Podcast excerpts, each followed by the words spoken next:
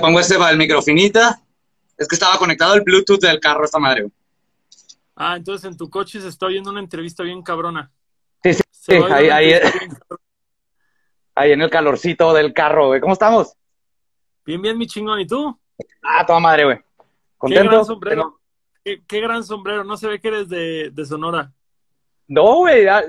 Fue Red, Red, Red Dead Redemption el que me dijo, eres del norte y no tienes sombrero, eh, estás mal. Ya te traes bigote, ya tienes la edad para que no ¿Tienes se vea botas? irónico.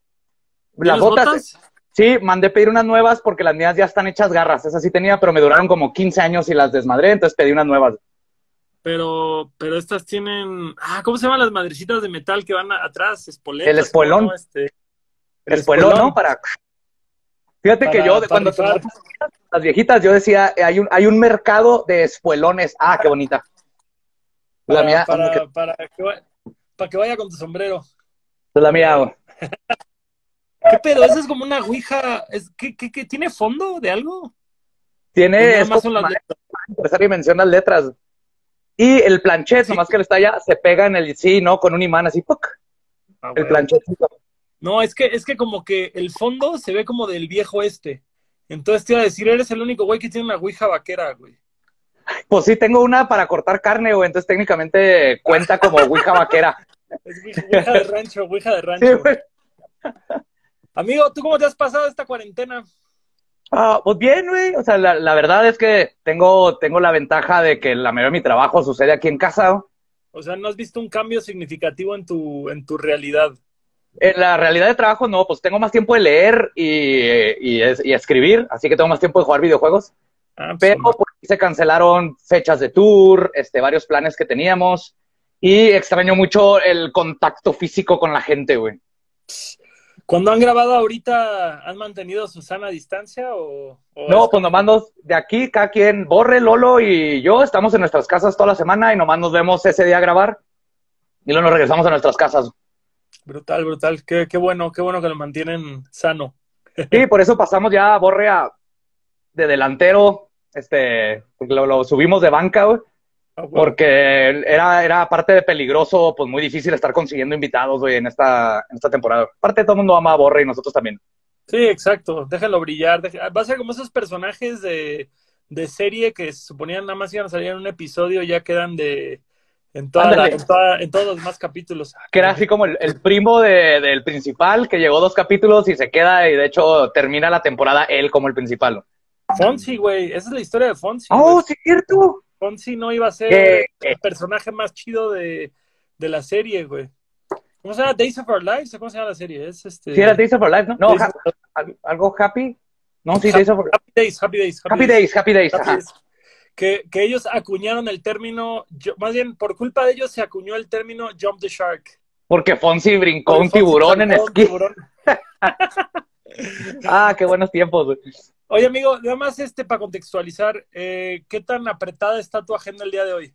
Para, para saber cuánto va a durar este programa, porque siempre le digo a todos, va a durar una hora y el otro día con Marino de chingadazo de Kung Fu fueron tres horas. Entonces, no te estoy diciendo, no te estoy diciendo vamos a sentarnos tres horas, nada más es si llegara a darse, no tienes un problema tampoco. No, yo mi única agenda ahorita es compramos un chorro de plantas nuevas que hay que sembrar y las plantas no tienen prisa, güey.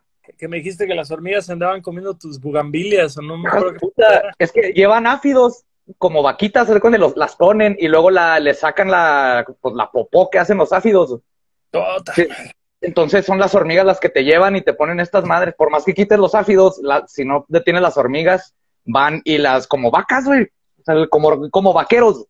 Tal llevan cual. a los áfidos, las dejan y luego la- las ordeñan y se las llevan a otras plantas. Pero ya, ya compré un limón y una vid para tener mi propio vino y ya no tener que depender del... Ah, del- pues ahí está, güey. De, de- Sí, sí. de la tienda de la esquina. En 15 años me la va a pelar el pinche Costco con sus 6 pack de botellas de vino. Ay, güey. Quisiera tener una botella de vino en este momento. No me preparé, güey. No me preparé. Tenemos, tenemos la, la cheve artesanal que nos hicieron, que hicimos de pizzatánicos. Entonces, de eso estoy viviendo Ay. ahorita, güey.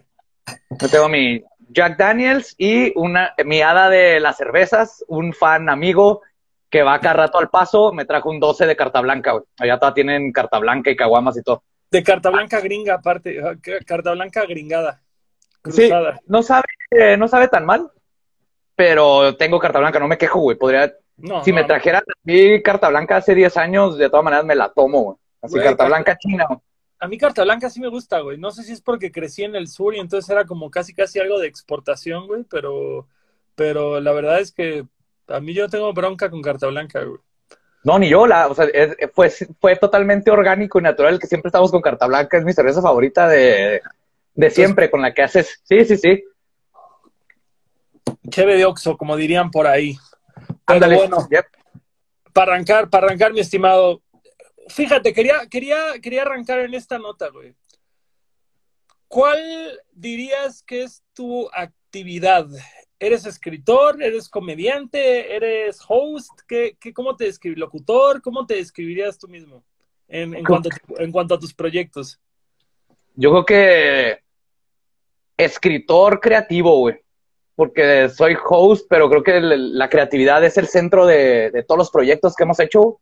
Ya sea que haga stand-up o que esté escribiendo, investigando para un podcast o que estaba de host en, en, en el late night Así me llamaba yo, era como creativo, güey. Como el creativo, que, que, tiene que pasar a batear, no es nada más este, estar ahí atrás, o sea... Sí, exacto, o sea, no nomás es salir y ser la cara del programa, es estar atrás con los escritores y escribir, pensar en un skit, por ejemplo, y luego conseguir los props y hacer el arte y grabar el, el skit. O ahorita en el podcast, pues es pensar en el tema, escribirlos, hacer las portadas gráficas, todo ese tipo de contenido, soy, hago todo eso es difícil definirlo. ah, no, me fascina. No es como que nada más quieres ser escritor, nada más quieres ser conductor, te gusta involucrarte en todos los procesos. Exacto. De hecho, mi papá, me acuerdo mucho de chiquito, le decía a mi mamá este, que yo iba a tener muchos problemas porque soy muy bueno para muchas cosas y me gustan muchas cosas. Dice, va, va a batallar en encontrar su nicho. Y, no, no, no, no batallar, pero sí he hecho de todo. He trabajado en mil cosas, he hecho todo, y no podría estar en un, en un trabajo que nomás me enfocara en una sola cosa. Mi cerebro tiene tantas. Por eso el podcast fue algo que no pude haber planeado, porque aparte no existían cuando empecé a hacer yo mi chingadera. Y dos, nunca imaginé que eso iba a conjugar todo lo que me gusta hacer para todo lo que soy bueno más las puertas que abre, ¿no? A otro contenido. Exacto, exacto. ¿Tu, ¿Tu, papá a qué se dedicaba? Cuando, cuando tan atinadamente dijo este comentario, ¿él, él a qué se dedicaba? En esos tiempos, o era, eh, o trabajaba en limpia, aquí en el municipio, o estaba en una vidriera, no me acuerdo cuál de los dos, pero eran esos tiempos. Ah, porque mi papá también, mi papá quería ser torero. Órale. Sí, vivía a una cuadra de la Plaza de Toros de aquí. De niño se brincaba la barda y les ayudaba a los toreros a lavar los caballos y alimentar a todos. Hasta que vio cuando un toro cornó. En el medio, para andar en el medio. Pero luego vio un toro cornar a, uno de los, al caballo de una de las banderillas y dijo, no, esto es de neta. Después quiso ser futbolista, casi juega para los Santos, güey. Pero mi abuelo no lo dejó hasta que terminara la escuela, la universidad. Entonces mi papá se metió a, de ingeniería no más porque era la universidad con el mejor equipo de fútbol de la ciudad. Eh, eso pasa todo el tiempo en Estados Unidos, entonces... Sí, güey. Y ustedes viven en la frontera, así que no, no, no debería verse raro eso, güey. Sí, no, y luego todavía se graduó, o sea, no se graduó, agarró, pues como en los 70, ¿no? Agarras, ya agarrabas trabajo antes de... Y aquí en Juárez empezó la maquila, entonces la RCA, pues famosa, ¿no? Que hacían teles y mil cosas entró a trabajar ahí, no se graduó y de ahí empezó a hacer eso y luego fue este, le encantaba la fotografía, hizo mil cosas también. O sea, también, también era como lo que se conoce un culo inquieto, también quería andar en todo. En todo, güey. Y más, más que nada quería el fútbol, pero como ya no se le hizo el fútbol, nada lo, lo detenía, ¿no? Y, y, eso sí lo saqué de él en lo que estaba. Era buenísimo, se especializaba, se apasionaba y le daba con todo lo que podía. Es que justo hay ese tema de que hay banda que se obsesiona, que, que es este tema de decir, independientemente si tienes o no las cualidades para hacerlo, es como vista de túnel y te clavas y quieres saber absolutamente todo lo que tiene que ver con esto, no te conformas nada más con hacerlo, es como quiero entender todo el procedimiento alrededor de este tema. Y eso creo que es lo que, lo que da justo para, para estas obsesiones que se reflejan en, en logros y en talento y, y pues destacar, destacar. Sí, así es, o sea, yo te digo, yo desde secundaria siempre he tenido, me apasionaba de que cuando era, cuando fui punk, era punk. Y tenía una banda punk y tocaba en un garage, íbamos a, pedas y, toquines punk. y era una vida, era un estilo de vida y aprendí de la cultura y era una mentalidad punk. Igual cuando fui goth, cuando fui glam, también como personalidad me meto en la personalidad que me gusta y, lo vivo hasta que ya me aburre, ¿no? Ya, ya, no hay, ya no me da más. Y entonces me cambio a otra cosa, pero me quedo con todo lo que aprendí de haber estado mental en esa parte. Y lo mismo hago en, en trabajos. Cuando fui profesor de universidad, puta, le eché todas las ganas del mundo, Era mi pasión estar dando clases, Cuando estuve en el late night, cuando estuve diseñador gráfico para mantener el late night. Justo ahorita que, ahorita que mencionaste todo eso, quiero dar dos pasos para atrás.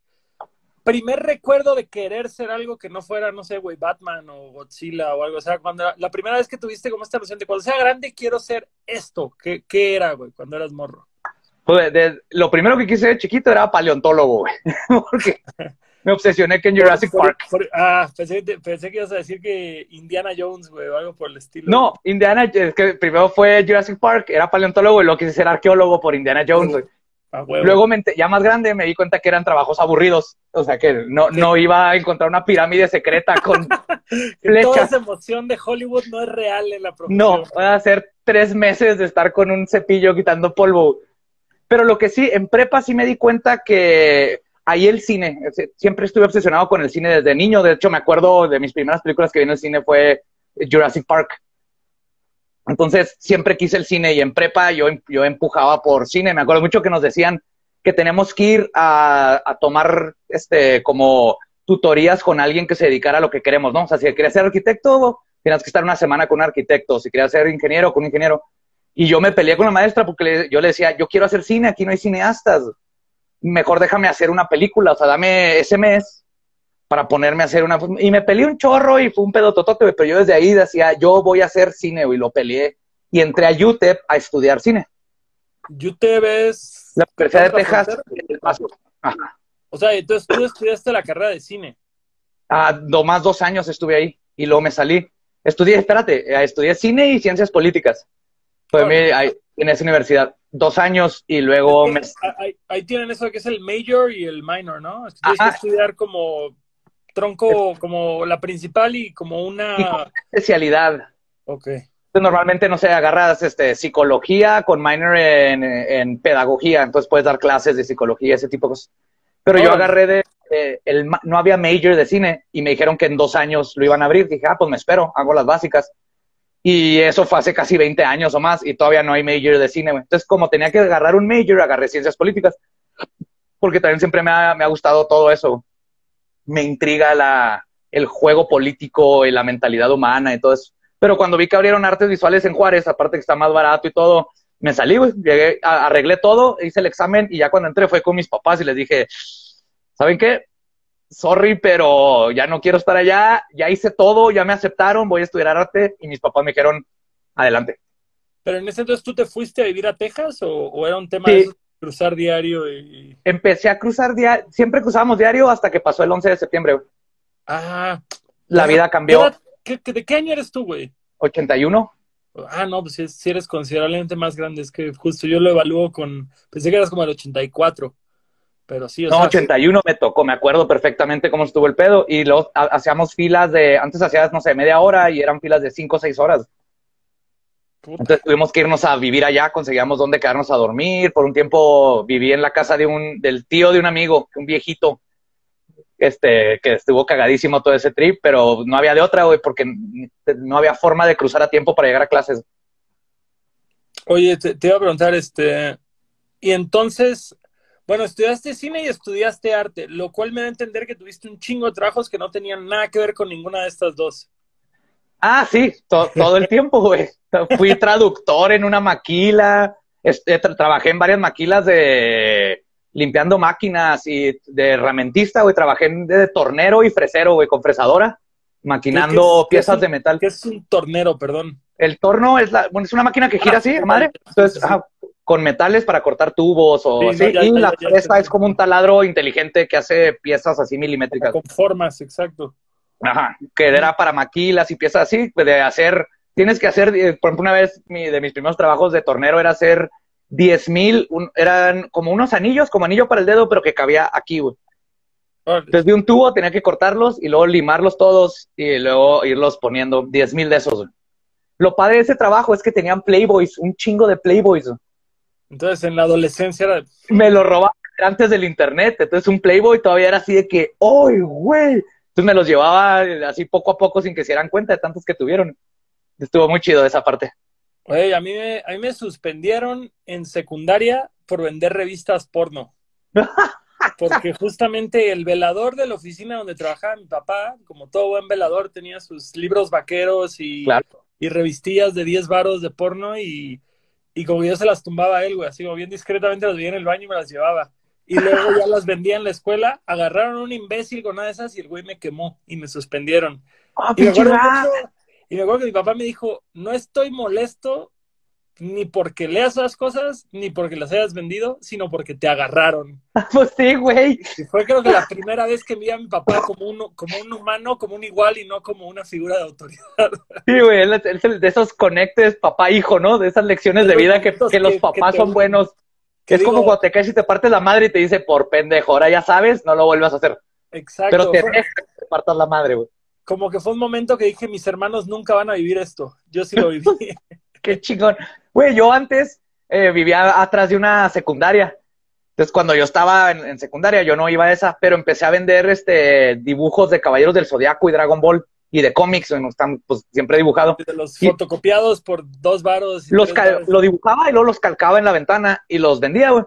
Y, pero luego empecé a vender este, al de chavas de cómics o de así en anime, en bikinis o desnudas.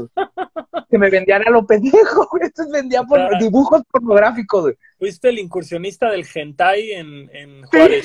básicamente, güey. El mercado lo pidió y a mí no se me ocurrió, güey. Fue así de, ¡ah! Y lo que el cliente pida, lo que el cliente claro. pida. Pero tú ni siquiera estudiabas en esa escuela, era, era un tema no, de... Nada más, más que quedaba atrás de mi casa, güey, básicamente. Entonces, por ejemplo, de niños nos brincábamos y ahí nos íbamos a jugar el, en sus canchas de básquet y así. Pero ah. yo no estudiaba ahí. Eh, ¿cuándo, empezaste a hacer el late night? Porque digo, ese, ese es el, primer eh, antecedente que tengo tuyo dedicándote a una actividad que pues puede reflejarse como que en su evolución es el, el, el Leyendas Legendarias, el podcast.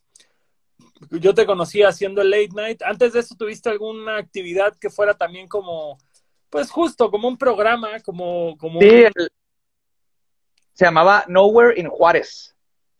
¿Y qué, qué, era eso? Es un como este sitcom de comedia tipo Monty Python, Mighty Bush. Es absurda, güey.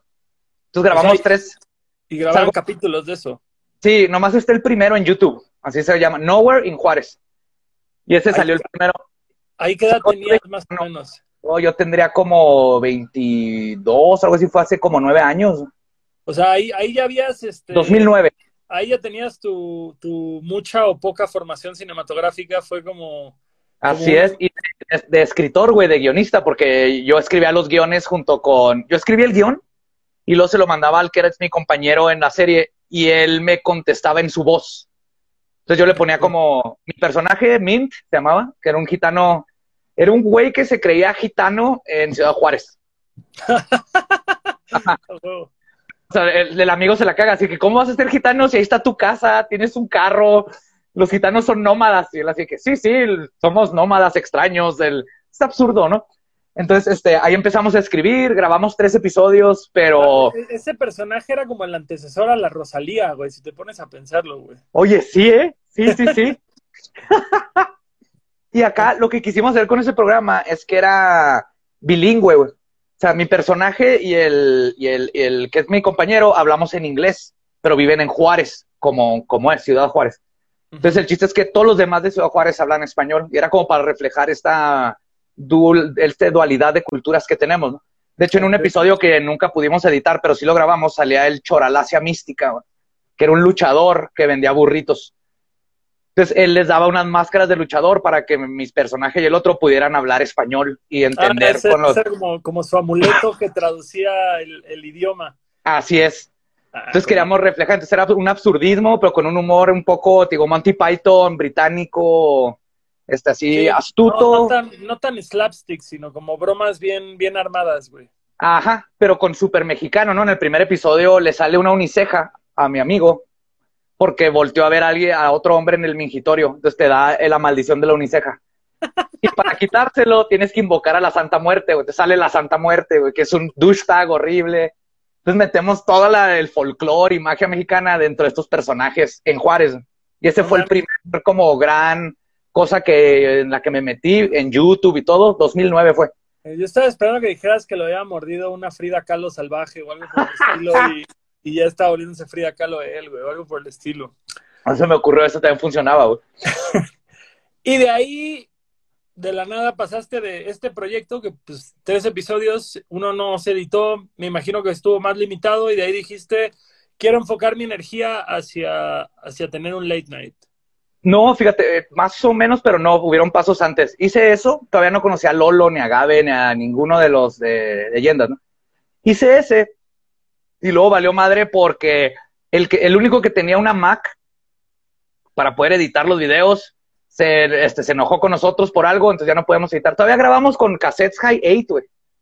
Ah, Por ejemplo, pues, ya- Ahí los tengo y ya la, la tecnología, ya cuando tuve una compu que pudiera editar la tecnología, ya no tengo cámara para capturar los High 8, güey. Es algo que Eh, estoy viendo. Se me figura que es como la versión comunicólogo de ya me enojé contigo, no te presto mi balón, güey. Así fue. como, te molesto contigo, no te Exactamente, presto güey. mi MacBook. ¿Sabes qué? Bye. Y Bye. cuando se, que se jodió todo el proyecto, güey. Pero entonces yo seguí haciendo comedia y skits y cositas así. Ah, pero, y un- pero esos los subías en algún lugar o los El primer episodio lo subimos a YouTube. Ah, los skits, sí. Hay uno que otro ahí en YouTube, ya ni me acuerdo en qué canal los puse. Y luego, pues te estoy hablando 2009, o sea, YouTube todavía ni pagaba, ni, ni habían YouTubers, ni habían influencers. Era nomás como un lugar yo, donde... no había nacido, yo ya no había nacido todavía, güey. Creo. yo creo que no. Era así, pues un lugar muy, muy diferente a lo que es ahora, güey. Entonces, este, hicimos esas cosas mientras pues, seguía haciendo arte, eh, esculpo y pinto y fotografía y así, haciendo mil trabajos para mantener todo lo demás. Y de repente, eh, el que es ahora mi cuñado, me dice, oye Joe, hay un güey de aquí de Ciudad Juárez que es el director creativo del Canal 5. Entonces hay, hay dos canales este, de Juárez, el 5 y el, y el 44. El 5, de hecho, fue el segundo canal de todo el país, de todo México. Órale. En la Ciudad de México hicieron el primero y luego en Juárez hubo el primer, el segundo canal de televisión en todo México, que es el canal 5. Y no tiene nada que ver con el canal 5 del DF. O, o es el segundo canal 5 de México, ¿te refieres? No, o sea, es el- la, la segunda estación de televisión independiente con su propia antena y todo. No es el mismo canal 5 de, del DF. Me hubiera encantado que me dijeras, es más, el tío Gamboín se originó en Juárez, es un concepto raro, ese güey. Pues, ah, pues Luis Miguel, sí. Ah, Y, y el Canal 5 tuvo mucho que ver ahí, Luis Miguel, este, Cepillín, todas estas cosas, estas personalidades. ¿A les, llegaba televisión del DF? Porque por cierto, yo tengo amigos de, de Baja California que veían pura tele gringa, güey, que era lo que... Yo veía pura tele gringa porque ahí estaban las caricaturas y X-Files. Pero sí nos llegaba el, el Canal 2, el Canal de las Estrellas, eh, Azteca, todos esos también llegan. ¿no? Órale. No más que, o sea, y por ejemplo en los ochentas no había caricaturas chidas en, en TV. Azteca o eso en México. En cambio en los ochentas, güey, aquí en Juárez nos llegaba Thundercats, eh, Todo lo que nos este, a Gummy nosotros en Bear, los noventas, claro, claro. todas las Transformers, todas las caricaturas del mundo empezaron, pues aquí, así aprendimos inglés. Yo aprendí inglés viendo tele tú solito. Como que tu Sí, cerebro sí, va.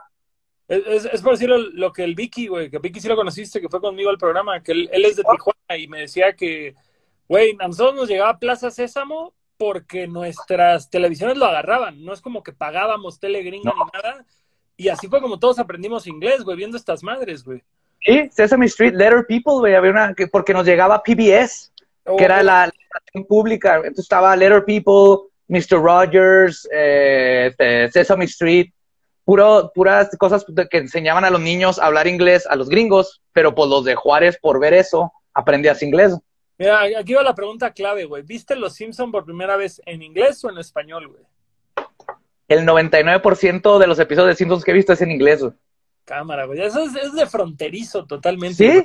Sí, Porque sí, pues empezamos a ver los Simpsons cuando salían en inglés, antes de que los tradujeran y, y ya pues nos quedamos viéndolos en inglés. Me encanta la traducción en español, pero yo crecí viéndolos en inglés para empezar, nomás porque no había en español. Ya, a mí me pasó al revés, güey, que los vi en español mil veces, casi casi por una década entera, y tenía los DVDs y ahí vi que estaban en inglés y fue este tema de decir, vamos a verlos, a ver cómo es en inglés. Y es como volver a verlos por primera vez, güey. Yo siempre he dicho, si aprendo otro idioma, nada más va a ser para volver a ver los Simpsons desde un principio, güey. Así. Sí, está genial. Y por ejemplo, ahí empezó Conan O'Brien, era escritor de los Simpsons. Totalmente, totalmente. Entonces, mucho de ese humor que luego dices, ah, ya sé dónde viene todo este humor, lo fuimos agarrando de pedacitos.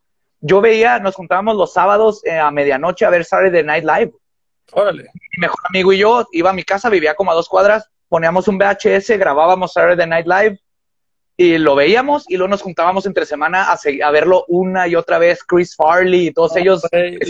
los, morros de esta época jamás sabrán lo que era cazar programas y videos musicales para atraparlos en el VHS, güey. Quedarte dormido y te lo perdías y no lo ibas a volver a ver, yo creo, en un año, si tenía suerte que hubiera rerun. Desvelarte para ver 120 minutos en MTV, que eran las dos horas que pasaban los videos chidos, de 2 a 4 de la mañana y, justo decir, mañana tengo que ir a la escuela, tengo que pararme en dos horas, pero quiero grabar este video de Green Day o de Rancid o de Bat Relillo, sepa Dios quién.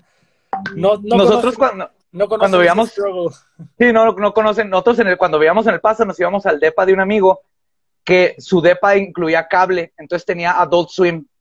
Y nos oh. quedamos despiertos hasta las 2 de la mañana para ver South Park, eh, Birdman, Attorney. Adult Swim, ¿desde qué año existe? O 2000, un chingo. Estamos en, el, si era el 11, de ese 2011, por ahí debe tener. Órale. Ah, pues sí. Ah, bueno, sí, 2011, 2011, está legal, 2011 está legal. Mm. Hablando de Conan O'Brien, cuando hicieron el Late Night, ¿era quiero ser el Conan O'Brien de Juárez o, o, a qué host de Late Night era el que querían pues no quiero decir copiar, pero creo que todos vemos a alguien que decimos, este güey, este güey es el camino, por aquí a este güey quiero seguir. Era entre, era pues Conan O'Brien y este Ferguson, no sé si lo llegaste a ver. Sí, sí, sí. Eran nuestras dos grandes inspiraciones porque Letterman obviamente es un dios, güey, pero Letterman es Letterman. Pero Conan O'Brien y Ferguson tienen el tipo de humor que nos gusta, un humor más absurdo, este, por ejemplo, el, oso que se masturba y todo esto, es el humor que nos tocó más a nosotros en el sentido de por la generación, Claro. No era tan, tan de caballeros como era Letterman. Letterman era más un humor de caballeros porque el güey era un chingón. Conan es el que empieza a meter estos skits del oso que se masturba o el alemán que hace no sé qué chingados, cosas absurdas. Y es lo que nos gusta mucho a nosotros, especialmente a mí.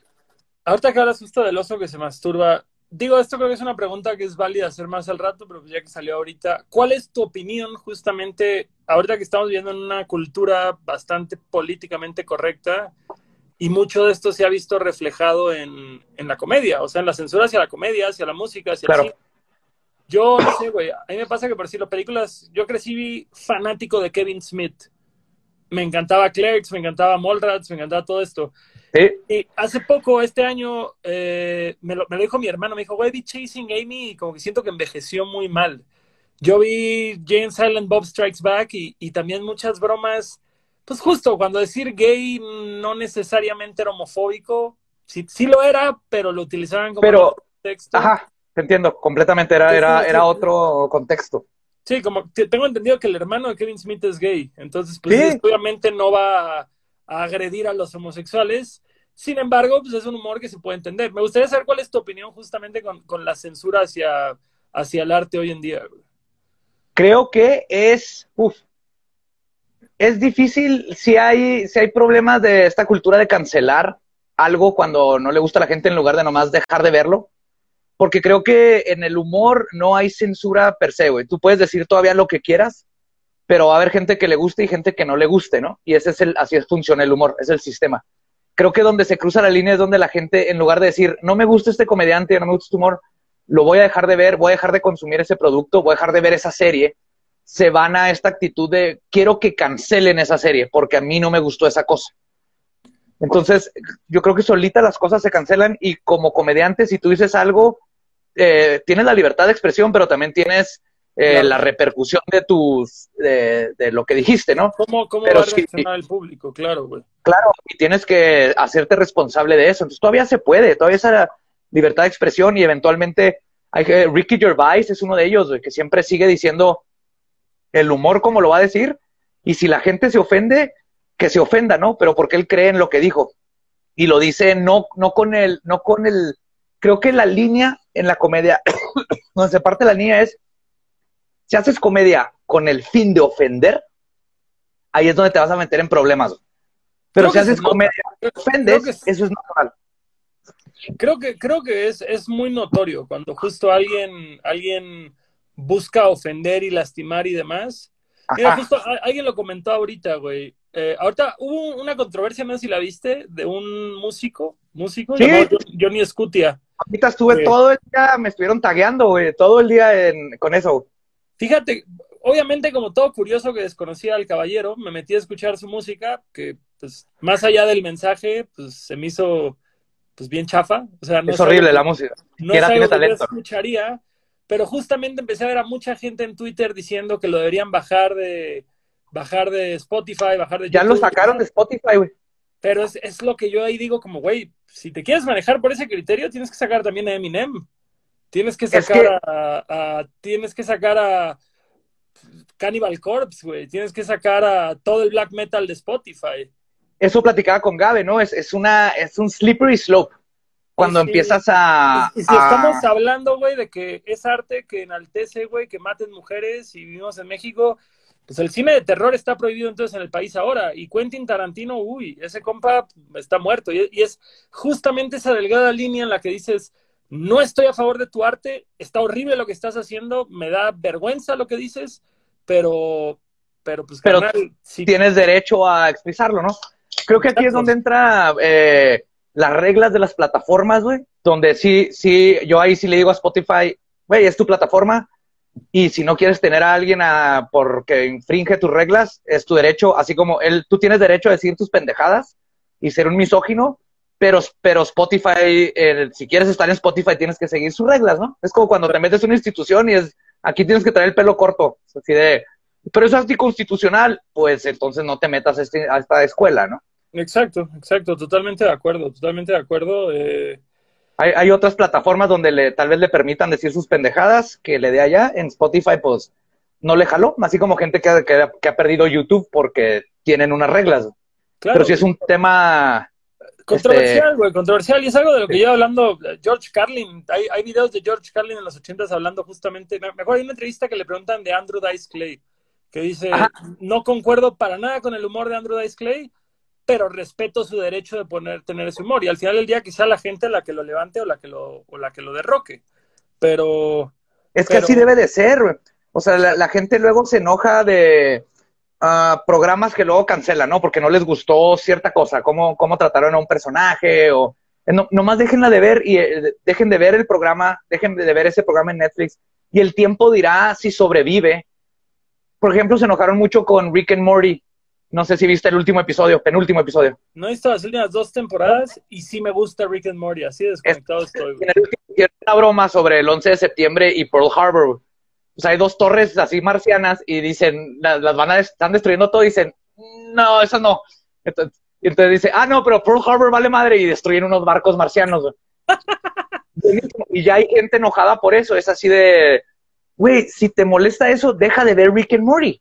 Pero hay mucha gente que, que, sabe que eso es humor y que es ironía y que es un, un comentario social. Entonces no arruines una serie para todos, nomás deja de verla, nadie te está forzando a escuchar música o a escuchar o ver series o películas. A mí, a mí me intriga que It's Always Sunny en Filadelfia vaya como por la veinteava serie. Dices, ¿qué tranza? ¿No lo ha visto nadie, güey? Nadie lo va a criticar, güey. Estos güeyes... Que no lo han visto. No, yo la disfruto mucho, me encanta. Pero digo, esos güeyes traen un humor podrido, güey. O sea, para lo que se queja la gente hoy en día. Y me acuerdo mucho que hubo un caso en el que protestaron para bajar la música de R. Kelly de Spotify. Y creo que se bajó y como al mes la volvieron a subir, güey. Y dices, aquí, aquí, está todavía peor, porque la música ni siquiera infringe ninguna clase de código ético. Es la música. Claro, güey.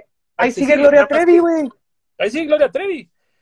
Que fíjate, el otro día eh, está chistoso, porque hay, hay gente que defiende a Gloria Trevi diciendo, güey, Gloria Trevi, ¿cuántos años tenía cuando pasó todo eso, güey? O sea, no sé, no, no es como por borrar su historial, pero hay mucha gente que dice, ella también fue manipulada, nada más que ella era la estrella, entonces obviamente no iba a sufrir las consecuencias que sufrieron todas las víctimas. Pero al final del día, el, Andrade fue el, el, el autor intelectual de toda la situación. Claro, pero ella, como dije en el podcast, ella de todas maneras ayudó a conseguir chavas y todavía Claro, claro, hace claro, fue- dos, tres fue- años tenía básicamente secuestrada a su sirvienta, o sea, sigue con lo mismo. Y el punto sí. es que esto lo hace una mala persona y yo nunca le voy a dar un quinto, no voy a escuchar su música, de por sí no me, no me, no me gusta, me tocó el éxito que fue este doctor psiquiatra y eso back in the day, pero, la, pero no le voy a decir quítenla de Spotify. Sí, es como decir, no voy a, no vas a negar su valía cultural, no vas a protestar en contra de sus eventos, pero como consumista no le vas a dar tu dinero, ni tu tiempo. Claro. ni tu. Y como debe suceder es que la sociedad llega a un punto donde la sociedad da cuenta y dice, no vamos a apoyar a esta persona y solito se acaba, se acaba esa persona, ¿no? Y así debe de, de suceder naturalmente porque la gente está consciente de que no quiere apoyar esa actitud, esa música, esa película, lo que sea. Pero no debes de intentar que nadie más pueda accesar a eso porque estás infringiendo contra la libertad de expresión y la libertad de, de yo consumir lo que a mí me gusta. Claro, claro, y, y justo es, es, es peligroso, güey. Es peli o sea, obviamente ahorita es vamos a bajar las cosas que no nos gustan, pero no se ponen a pensar en a dónde, cuál es el siguiente paso después de eso, güey. El, el que te impongan cómo tienes que pensar, cómo te tienes que comportar, cómo es, es el, el penalizar las cosas que no van conforme a su línea de pensamiento. Por ejemplo, dices, yo, ya existe un código yo, penal yo- que, que, que- que define cómo debemos comportarnos y cómo no, y la gente que cruza esa línea, pues es la que tiene consecuencias. Pero exacto. cuando, cuando no se cruzan esas líneas del Código Penal y aún así quieres limitar las libertades de la gente, es cuando siento que ya entramos en un territorio de problema. Así es, yo por ejemplo, no soy fan de, de los este, narcocorridos y esa música. Tu Pero cuando- no obedece a esa creencia, ¿eh? y mi taza menos, pero... Precede esos, esa, esa música. Pero el punto es que cuando, cuando sacaron este, de que los iban a prohibir en México y en unos estados y todo, yo, yo lo, lo dije en redes así que eso está bien mal, güey. O sea, no, no puedes, va en contra de la libertad de expresión. Si quitas los narcocorridos, tienes que quitar el, el gangsta rap y tienes que quitar a Gloria Trevi, tienes que hacer estas cosas. ¿Dónde, dónde te detienes? ¿Y el reggaetón? Y el reggaetón, no, pues todo el reggaetón y- sería y ¿no? todo, y aparentemente todo lo que no sea música clásica. Sí, básicamente, güey. Imagínate, pinche Black Metal Nine Inch Nails Closer, güey. La tendrían que quitar. I wanna fuck you like an animal. O sea, ya ahorita eso dirían, no. Pero lo- debe ser natural que la gente, si algo no pega, si ya, ya no, ya no forma parte de la, la nueva moral de esta generación, pues nomás dejarla irse, güey. Solito, pero que le haya, si hay alguien que lo descubre y le gusta, que el- ahí está. Fue un producto de arte, de creatividad, fue un producto de su tiempo. O sea, el- los ochentas, todo el slasher film, güey, todas las slasher desde Freddy Cougar, eh, Jason, Freddy Cougar, otra vez Freddy Cougar. Es la segunda vez que sacas a Freddy Cougar en mi presencia, carnal. sí, güey. Vete a checar, por favor. Pero no, no hubieran existido güey, esas joyas de, de películas. güey. Si las ves ahorita, este, ya no pasan como el, código moral. Y obviamente se tiene que ir adaptando los medios, ¿no? Pero eso no quiere decir que hay que prohibir las películas ochenteras de terror, güey. Nomás es, hay que adaptar las nuevas películas de terror a los tiempos, eso es todo. Sí, sí, exacto, exacto. O sea, y, y justo creo que el terror ha sido de los géneros que incluso tener protagonistas fuertes, güey, en tener estas mujeres que no Sí. necesitaban de alguien para salvarse, que ellas se salvaban solas. Creo que La Final Girl que le la- decían. el concepto de la Final Girl, totalmente. Y o sea, ahí está este Jamie Lee Curtis, eh, esta Sigourney Weaver, Sigourney en Weaver, Alien, uno de los, la uno de los primer- ejemplos más fuertes de la mujer. puta madre. Sí, quieren una mujer representada bien vergas. Una película es Sigourney Weaver en Alien y Sarah Connor en Terminator 2. Y Buffy la cazavampiros en los 90. Ah, sí, Buffy, puta madre, güey. Buffy era una chingonada, güey. Buffy era una chulada, güey. Chulada de serie, güey. Sobrevalorada por mucha de la gente de nuestra edad, güey. Sí, sí, sabes que te acuerdas de un episodio que se llamaba Hush, que salían unos tipos como vampiros que flotaban, ¿no? Entonces no podías Mm, hablar porque así te detectaban, ¿no? Y te robaban la voz. Ah, sí, sí, sí, sí. El punto es que criticaron a Josh Whedon, el, el escritor, y que, que era puro diálogo de teenager y que bla, bla, bla. Entonces dijo, ah, sí. Entonces hizo un episodio donde nomás hablan como por un minuto, güey. Oh, Y es de los mejores episodios de Buffy. Jamás hechos, güey. Está vergüenza y da un miedo bien cabrón, güey, esas es esta ironía, güey, de que cuando escribió Avengers Age of Ultron lo criticaron durísimo por, por un diálogo que hace la viuda negra que, que decía que, no sé, algo tenía que ver con un aborto que había tenido, que se equiparaba como un monstruo o algo por el estilo, y se le fue toda la planilla feminista al cuello por haber hecho ese, ese diálogo. Y es como decir, no te pases de verga, güey, este güey hizo Buffy, güey. O sea, este güey hizo Buffy hace cinco años. No puedes juzgar por una línea de una película la calidad humana de alguien, güey. Exactamente, güey, no, no se puede, y no puedes juzgar algo fuera de su contexto. Por ejemplo, H.P. Lovecraft, todo el mundo lo ama, era súper racista, mega racista, güey. racista, sí, sí, Y era, pero sí, no, no lo estoy justificando, pero comprendo que nació en un tiempo donde eso es lo que te enseñaban, ¿no? Entonces, Claro, y no había, y no había redes sociales para venir No. a cuestionar tus valores, güey. y desde niño, es como criticar ahorita a alguien por ser católico, güey. Pero así, así nació, le enseñaron de chiquito, igual a su mamá y a la mamá de su mamá y a la mamá de la mamá de su mamá. Entonces, esas personas así nacieron, ah, son parte de una generación. Ya el no querer cambiar en estos tiempos, cuando hay tanta información, es muy diferente. Pero, por ejemplo, con Lovecraft, eh, sus piezas son maravillosas. Entonces, puedes, puedes separarlo y decir, sus piezas son maravillosas, pero sé que era un racista de mierda. güey.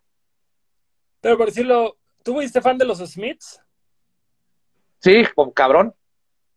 Y, y por decirlo, y ahorita que Morrissey se presenta a favor de del ah, ¿cómo se llama este partido inglés? Es el que, que justo está apoyando como la ultraderecha inglesa, güey, que está haciendo Sí. comentarios en contra de, de la, de los migrantes que habitan en, en, en la Gran Bretaña. Pues es un pendejo ese güey, pero su totalmente. música con los Smith es chingona, güey. O sea, claro, mira, fíjate, obviamente lo que voy a decir no tiene una opinión popular, pero yo hasta lo, lo que acabas de decir justo de Lovecraft, yo lo traduzco mucho a Michael Jackson, güey. Obviamente no hay perdón para lo que hizo Michael Jackson, está horrible. Por otro lado, es el mejor artista de pop que nos ha dado la humanidad. Así Pero es. también dices, güey, voltea a ver de dónde viene este cabrón. O sea, este güey no tuvo vida. Este güey casi, casi, No, güey. casi, casi vivió en una jaula, güey.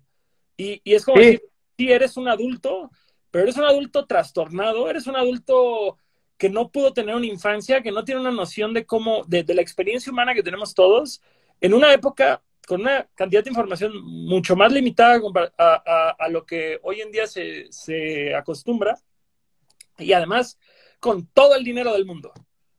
Y, Sí, no, y- no, y no tenía. y no viste el documental este popular que está en HBO, el de Living Neverland. Simón, Living Never- Neverland. Los papás estaban súper coludidos en ese tema de los morritos, güey. O sea, ahí sí, Claro. sin uno no hubiera pasado el otro.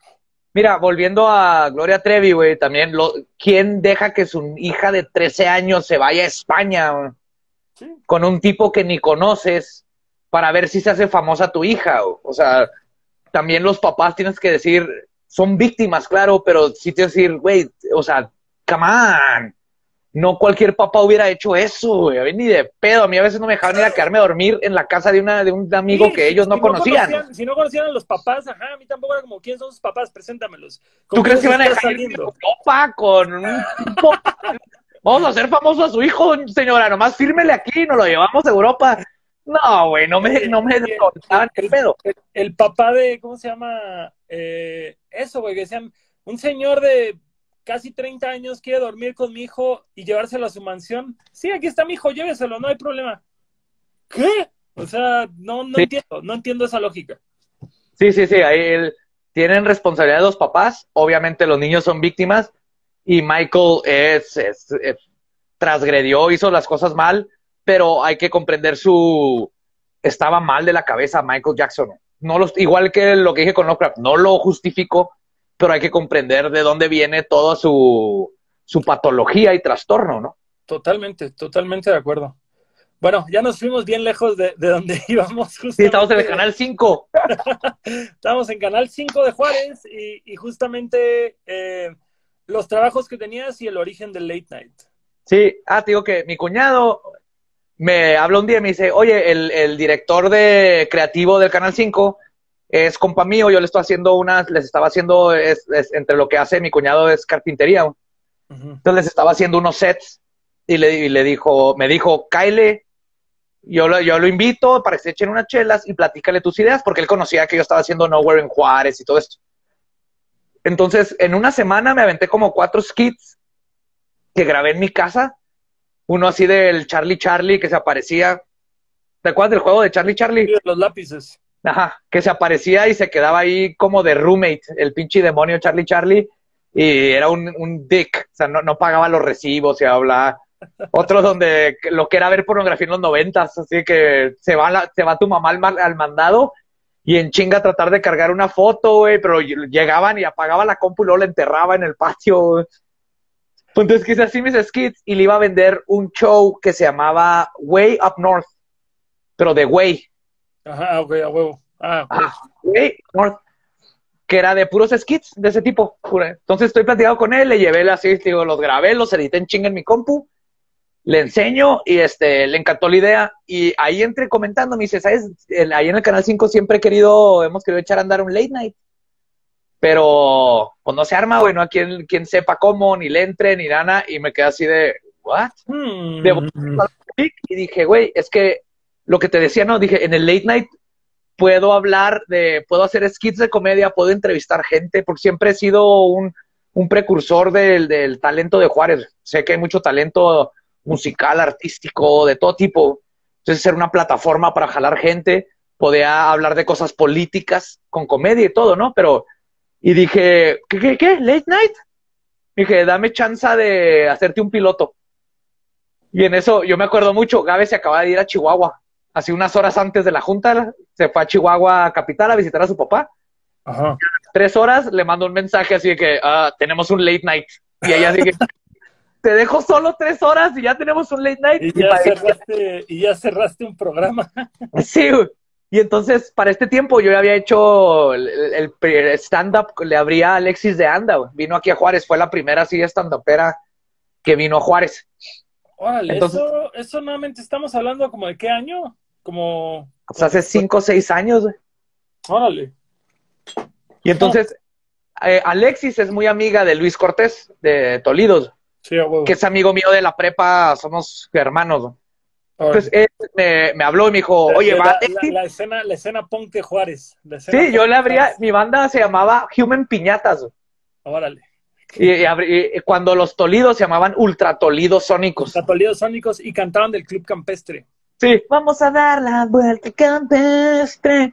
Entonces nosotros le abríamos a, varias veces estuvimos ahí en tocadas con ellos, motocacas, que eran los primeros de ska. de ska que tenían. Güey, Sí. yo sé de esas cosas, no sé por qué sé de los motocacas, güey. Así de ñoño era del punk mexicano, güey. Eran unos chingones los motocacas. güey. Total que cuando viene Alexis me dice, oye, ahí va Alexis, eh, yo ya le dije que tú le abres, que te dé chance de abrirle, y yo así que, güey, yo nunca he hecho stand-up.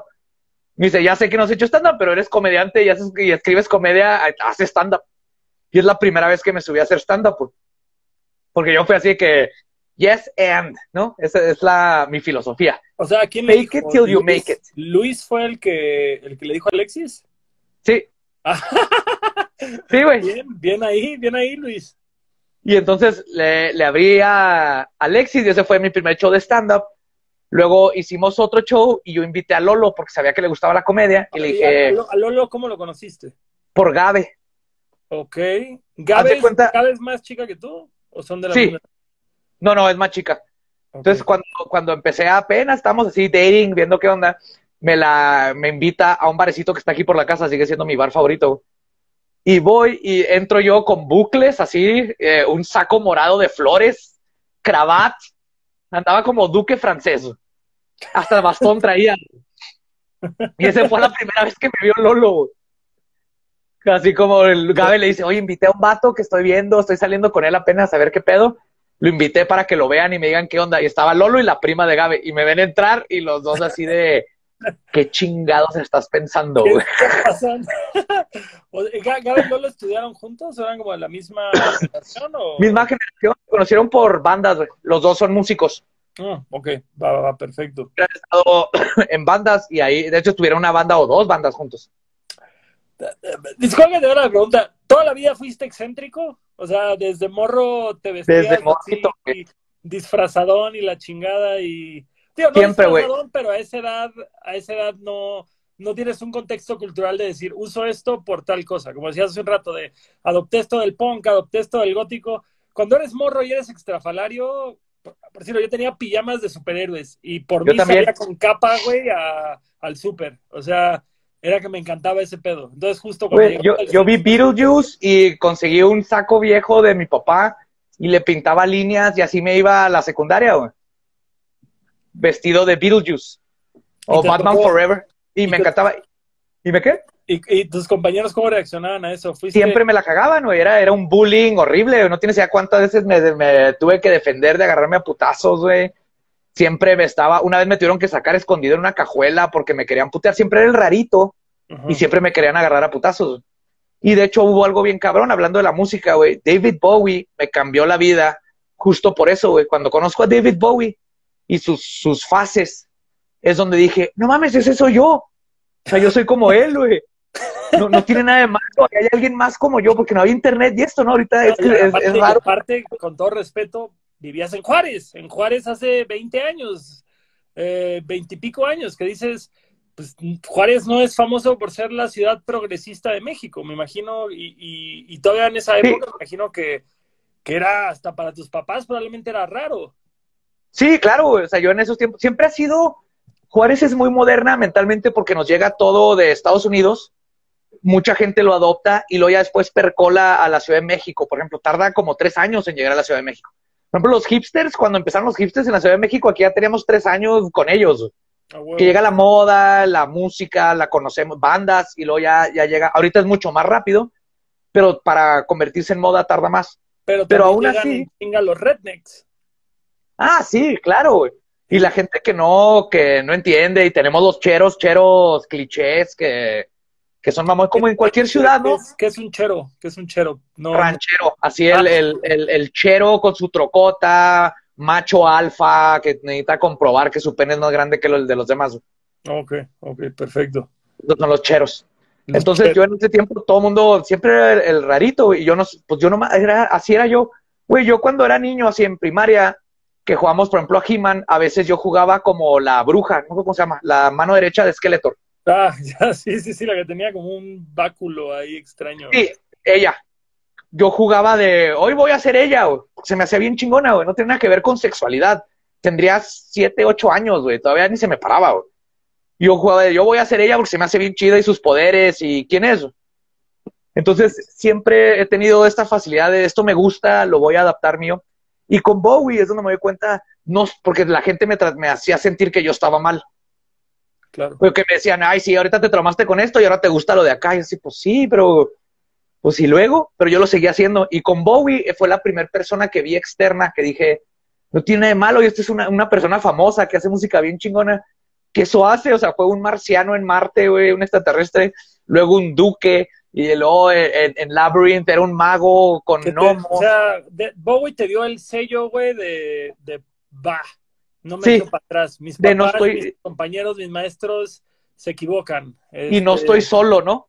Sí, aunque, no, aunque no lo conozco, está en Inglaterra, no soy el único que hace esto. Ya después comprendí mucho más, pero te estoy hablando en secundaria, güey. No, claro. Sin internet. Y creo, y aparte creo que es justo la cultura, el bullying se ha conceptualizado. En ese entonces, pues nada más era, me tratan de la chingada, pero para lo que importa las consecuencias eran las mismas. O sea, era este tema de no sentirte cómodo en la escuela y tenías que ir a la escuela todos los días. Así es. yo, yo le tengo que... No estoy, o sea, obviamente el, el bullying está mal, pero en mi caso en personal, el bullying me ayudó a, a cimentar más lo que sí me gustaba, güey, y a decir, no me importa cuánto bullying me hagan, yo así soy y lo voy a seguir haciendo porque me gusta. Tengo, tengo, una, teoría que justamente las cosas que nos afectan son bendiciones escondidas porque son las cosas que nos cimentan el hecho de, definir qué es lo que realmente queremos, güey. Sí, mira, como todo. Viniendo, viniendo de Cancún, güey, que no había nada, güey. El hecho de que no hubiera nada es la razón por la que me aferré, güey, a hacer lo que hago como que siento que si yo hubiera crecido en Guadalajara, en Monterrey, en el DF, en ciudades donde hay una escena musical, hubiera sido una etapa de mi adolescencia y ya, güey. Pero enamorarte de algo y, y, tener el, al entorno entero negándotelo es lo que te hace realmente, güey, aferrarte a eso, güey. Es, eh, ese- esa es la historia de- del final de Leyendas Legendarias, güey.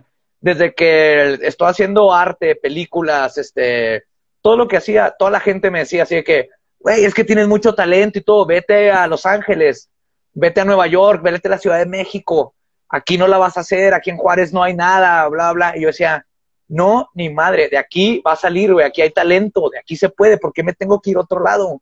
Y me aferré y me aferré y me tocó, me tomó como 25 años, pero eventualmente, ¡pum! Salió de aquí de Juárez ahorita lo que es leyendas legendarias. Pero por aferrarme exactamente a lo que tú dices, güey, dije, ¿para, para qué me voy a ir a esos lugares, güey? Aquí se puede, güey. Sí, aparte puedo ir a ver a mi mamá, aquí a dos cuadras. Todo está más Y a mis amigos. Exacto, Sí. güey.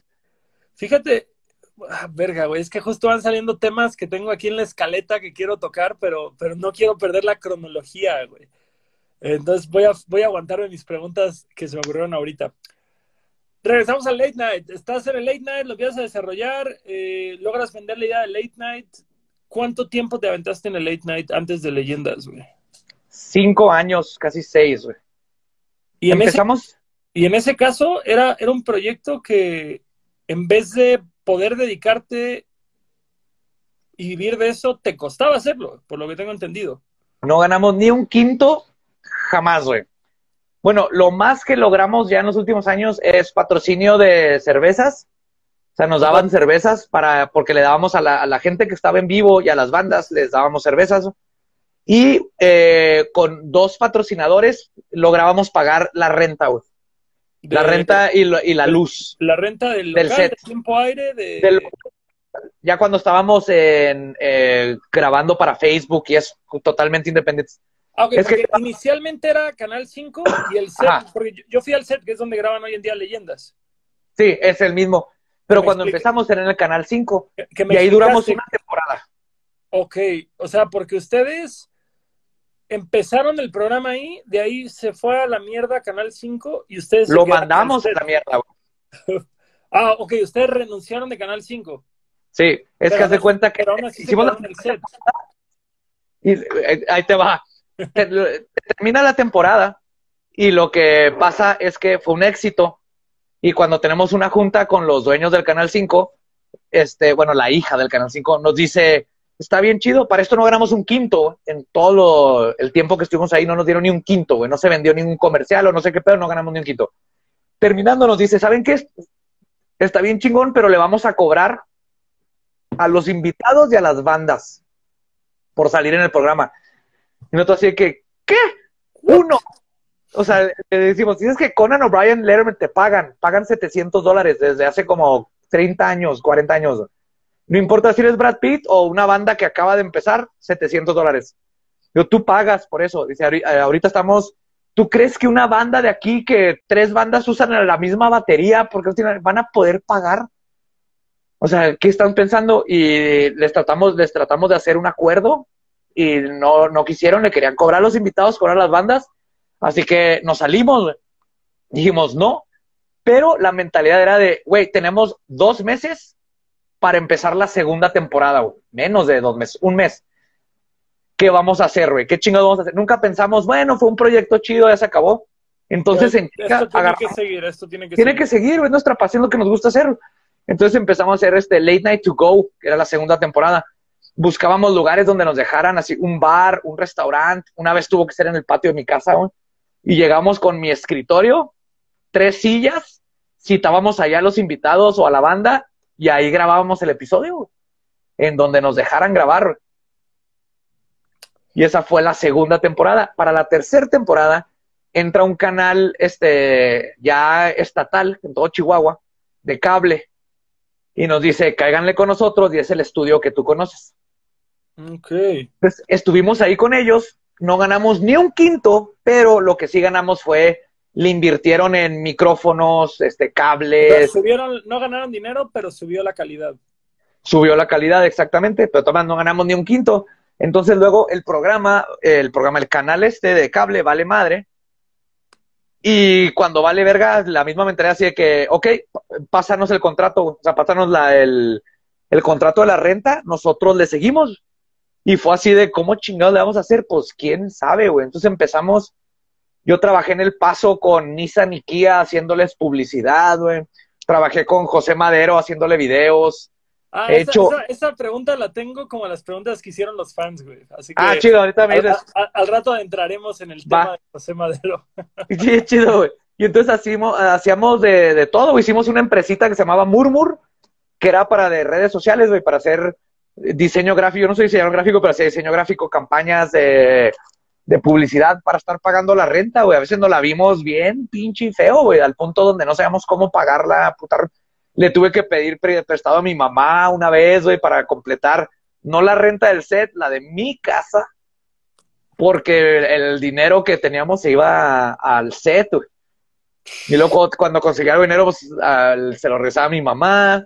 Y fueron tiempos este, muy difíciles en lo económico, ¿no? Siempre estábamos muertos de la risa haciendo lo que nos gustaba, pero siempre estamos haciendo lo que fuera con tal de sacar una lanita para mantener el set, para mantener el late night corriéndose. En ese tiempo ya éramos ocho escritores.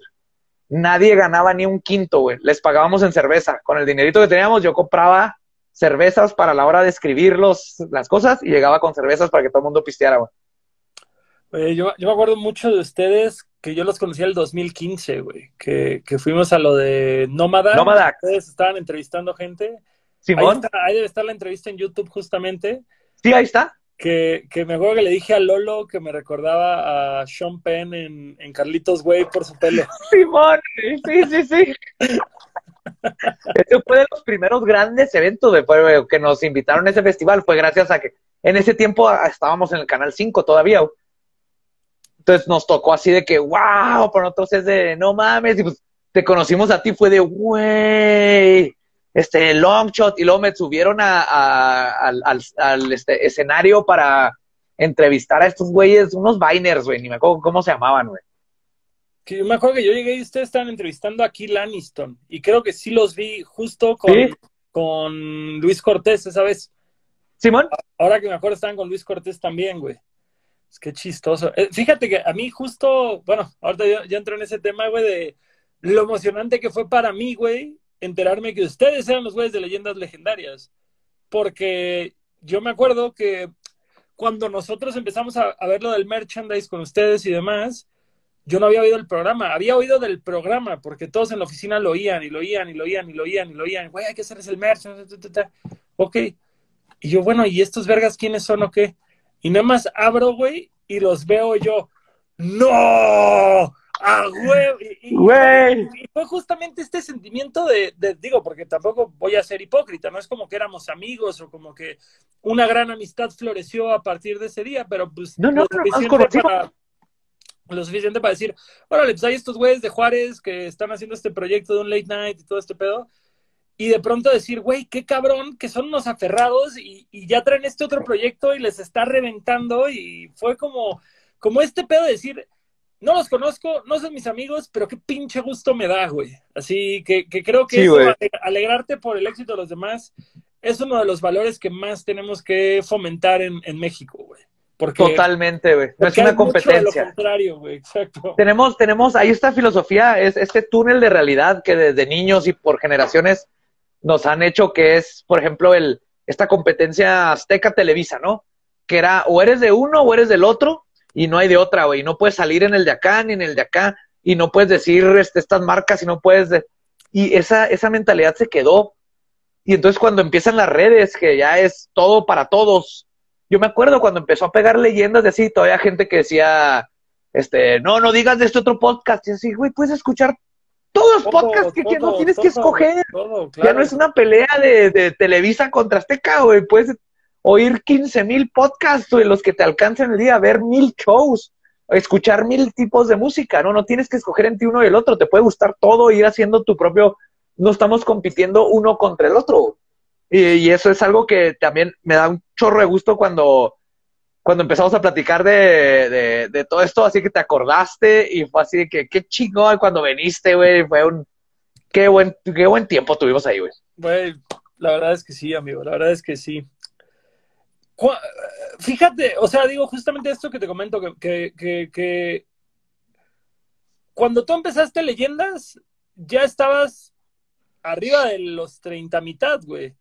¿en algún momento llegaste a, desesperarte en el tema de decir, nunca voy a tener un trabajo redituable que me apasione? Digo, no, no sé, no sé qué tanto te apasionaba hacerle videos a José Madero o, o, este, o dar clase o, o, dar este, o hacer publicidad, pero tienes este otro proyecto al que trabajas para mantenerlo, al que se te va todo tu dinero. Entonces, justamente tengo esta percepción de decir, pues ese era tu plato fuerte, eso era lo que a ti te gustaba hacer, lo que más te apasionaba. Claro. Por contrario, hubieras puesto una agencia de publicidad o, o seguirías eh, en la docencia. Pero, pero aquí apunta a que Late Night era, era tu, pues ahora sí que tu ballena, güey, del Capitán Ahab, güey. Este, entonces... Um... Eso creí, güey. Son de esas cosas en la magia donde te tienes que dar cuenta de a veces cuando no funcionan las cosas es porque no es lo que necesitabas en ese momento. Claro. Eh, eh, el, pero el Late Night nos forjó como equipo y como personas para lo que fue Leyendas. Tienes que entender, Leyendas era un side project de Late Night, literal el late night lo íbamos a seguir, era escribir los lunes, grabar leyendas el miércoles, eh, eh grabar late night el viernes. Seguía haciendo un proyecto alterno. ¿Cómo, ¿Cómo surgió Leyendas? Así que creo que es lo que todos quieren saber aquí, porque lo han preguntado un chingo. Entonces, Ajá. ya está Late Night, ya, ya tenía unos cuatro o cinco buenos años el, el Late Cinco años, güey, ajá. Entonces, eh, estaba el Late Night y yo tenía ya rato, tenía como un año diciéndoles a, a Lolo y a Gabe y así, de que deberíamos hacer un podcast. Yo escucho podcast desde hace un chingo. Y por lo que te digo de, de, cómo veo las tendencias, porque llegan primero aquí y ya sé más o menos cuánto tiempo tardan en llegar a, a la Ciudad de México, que es donde explotan, nomás por la densidad de población. Y yo le decía, el podcast le queda un año para explotar en la Ciudad de México. Todavía no los descubren. Hay, o sea, sí hay podcast, pero no, no como industria, que ahorita lo estamos viendo, ahorita es la era dorada de los podcasts. Sí. Decía, necesitamos un podcast, estaría bien chido tener un podcast, está padre, es otra cosa que podemos hacer los miércoles o el día que no tengamos que grabar este, el late night. Entonces, en ese, en ese tiempo en el late night teníamos una sección que se llamaba Déjame hablar, donde platicábamos un tema que dos personas investigaban y Lolo y yo reaccionábamos y platicamos de lo que superamos del tema, ¿no? Temas de, este, del momento, ya sea si Nexium o, no sé, la firma del tratado de no sé qué, los papeles de Panamá, varias cosas. El punto es que estábamos pensando, ¿qué podcast? Y pensamos ese, pero lo dijimos, güey, no somos nadie, güey. Nadie nos conoce fuera de los 10 mil este, personas que nos siguen y no sé si eran 10 mil, para en el late night. Entonces, un podcast de, de güeyes que nadie conoce hablando, dando su opinión, eso no sirve, güey. Necesitas ser alguien que la gente quiera conocer tu opinión si tu programa se va a tratar de dar tu opinión, ¿no? Y es cuando platicando salió así que, oye, güey, tú te la vives hablando de asesinos en serie, conspiraciones, todas las fiestas siempre estás hablando de eso, ¿por qué no lo escribimos y lo hacemos un podcast? Así no, no en importa. El corazón, en, en, el corazón eres una morra blanca de California, güey. Sí, güey, totalmente. Te, te enamoras Soy... de asesinos seriales. Güey, hace el año pasado empecé a ver cuando ya lo quitaron, pero estuvo en Netflix este X-Files. Que tío, ah, yo crecí con X-Files. Llegaba los viernes, me ponía mi cachucha de X-Files, una camisa de Alien, de y veía X-Files cuando salía el episodio hacia las 8 de la noche y si me lo perdía, valió madre. ¿no? Entonces lo volví a ver y estoy viendo a Mulder y un chorro de Fox Mulder, ¿no? El, el detective principal y lo estoy viendo y digo, güey, ya no sé si esa parte mía la aprendí de Mulder, o sea, y no me había dado cuenta o uh, este, yo lo hice y es coincidencia que también lo hace Mulder en los X-Files, formas de pensar, Así frases es, que dice. El, el Mulder me moldeó o me gustaba Mulder porque me sentí identificado, ¿no? Exacto, fue así no un sé. tripsote. ¡Oh! Ah, pero el punto es que me dicen, y dijimos eso, y dijimos, sí, güey, eso es perfecto porque a la gente le encantan estos temas, entonces no, no importa si me conocen a mí o a Lolo, el, lo que queremos es que se metan por los temas. Y es donde yo, yo lo que les, les dije es, ok, vamos, obviamente es de comedia porque somos comediantes y nuestra comedia, pero vamos a, vamos a cambiar la forma en que estos temas se manejan en México, güey, porque como yo soy apasionado de esto, me caga, me caga cómo México los maneja, güey. Todo lo que son fantasmas, asesinos en serie, todo eso es amarillismo, información falsa, folclore, exageran todo con tal de tener rating. Y yo quería romper con eso. Yo quería hacer lo que me gustaría que existiera en México sobre estos temas. Okay. Dije, yo voy a escribir los guiones, güey, lo voy a poner a investigar. Y me decían así, seguro, güey, no es mucho pedo. este, entre late night y todo esto, dije, no me importa, si voy a hablar de estos temas, voy a meterme bien cabrón y dar la información que a mí me gustaría tener de... Y así fue, lo empezamos a hacer entre el late night, Entonces nos juntamos el lunes, los ocho escritores a escribir. ¿Ocho escritores? Ocho escritores para el late night. Y luego grabábamos leyendas otro día, entre Lolo y yo, yo escribí el guion. Y así empezó. Y luego entramos en final de temporada, de temporada y en lo que íbamos a regresar a la nueva temporada, empezó a despegar leyendas, empezó a despegar, empezó a despegar. Y tuvimos que tomar la decisión este, dura y triste de ya no hay tiempo ni, este, ni por qué hacer el, late night, fuera de que nos enseñó todo esto todavía le vamos a hacer un, recalentado, que es un, programa, eh, un, episodio que hacíamos cada año. Lo hicimos por dos años de trivia de lo que pasó en el año. Queremos hacer eso para cerrar el programa, pero llegó un punto en que Leyendas, que era nomás otro proyecto a un lado, sobrepasó todo, ¿no? Y así fue como empezó. y para nosotros Leyendas iba a ser otro late night, otro intento de hacer algo que nos encanta. Si pega chido, si no, lo vamos a seguir haciendo porque nos encanta. Cabrón, o sea, es como esta canción de Everybody Was Kung Fu Fighting, que era el lado B del disco y fue el sencillo que realmente pegó, güey. Qué cabrón, o sea, que no era. Exactamente. No era entonces el, lado A de, ese, de ese 45 pulgadas lo que. No, para nada, güey. Era otro, otro proyecto creativo que teníamos ganas de hacer. No teníamos idea de que iba a pegar como pegó, pero creo que fue, conjugó todo lo que aprendimos yo desde mis programas de antes, Lolo con lo que hacía, más todo el equipo de Late Night haciendo lo que hacíamos, que salió el producto de, Leyendas Legendarias.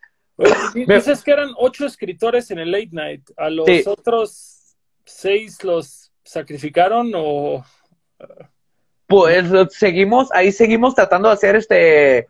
Sigue abierto el set, las cámaras, el green screen, todo, y todos han agarrado, este, tienen ahí su espacio abierto para ir a hacer skits, ir a hacer lo que quieran hacer, güey, de creatividad, ajá. Pero ya no están involucrados en, leyendas. No, en leyendas nomás está Lolo, Tania, Gabe, Coqui y yo. Ah, que esta también es fan story, o sea, yo, yo estaba impulsando el podcast, ya tenía guiones y Lolo me decía, no vamos a grabar hasta que tengamos equipo chingón, güey, o sea, que el audio esté decente. Y Coqui eh, eh, apostó en Fantasy Football durante toda la temporada y ganó y usó el dinero para comprarnos nuestro primer equipo de leyendas legendarias. desde, el, primer episodio fue con video. Sí, y ese el video fue porque ya teníamos las cámaras ahí. De hecho, también YouTube es un, dijimos, pues vamos a, es un podcast, o sea, nosotros tenemos la mentalidad gringa de podcast, se, escucha. Porque dijimos, ya tenemos las cámaras de el podcast es puro audio. Y, puro audio. Y ahora hay esta tendencia de que el podcast ya también se ve. Sí, y fue pura cagada. Joe Rogan, Mark Maron, que son de los más consumidos, tienen esto de meter cámaras. O sea, ¿cuántos podcasts de los mainstream gringos siguen, siguen, siguen limitándose el audio? Ya, ya como que es una práctica que se está diluyendo. Ajá, y nosotros lo hicimos, la verdad, porque ya teníamos ahí la cámara que habíamos comprado para el late night este, las cámaras y dijimos, no perdemos nada con grabarlo y subirlo a YouTube, o nomás es, es otra plataforma donde otra gente se puede enterar de que existimos. Y ahora YouTube es un éxito, bueno, a la gente le encanta vernos. Entonces fue, ese fue otro happy accident. El set, el set está cute, el set está padre. Sí, quedó bien chingón, güey. Disfruté de tomarme mis fotitos ahí, güey. No, y también todo ese set que viste ha sido este, sangre y sudor, güey. Eran este, una tarima que nos regaló un bar que estaba cerrando de un amigo y la, la destrozamos. Dijo, si la quitan y se la llevan es, suya. La, la, las paredes era con, juntamos algo de dinero, la pintábamos de un color, agarramos un pedazo de tubo y esto va a ser decoración de aquí. Y si, si, ves, antes ni siquiera había tarima, güey. Había una tela con una bici pintada. El escritorio de Late Night era un escritorio de Tania viejo, güey, que yo le pinté unas líneas y le pegué unos LEDs por adentro y le hice una luna para que se viera decente, güey siempre fue también así del, con lo que podíamos íbamos creando. Fíjate, justo, justo quería preguntarte, ¿qué si, eh, porque por decirlo, cuando algo se viraliza, por lo general en, no, sé, déjame, déjame lo acomodo de esta forma. Ustedes tuvieron un éxito virtualmente instantáneo. creo que, ¿cuánto tiempo llevan, llevan haciendo el podcast? Ya cumplimos el año. El año. Y, y son número uno, bueno, se han, se han peleado el, el, lugar del número uno en Spotify, que dices, para que en un año hayan llegado a ese nivel, son, son el Led Maverick de los podcasts, güey, a, como yo lo veo, güey. Sí, güey. No, sí, sí, fue una sorpresa para todos, güey. En un año, para nada nos esperábamos estar donde estamos.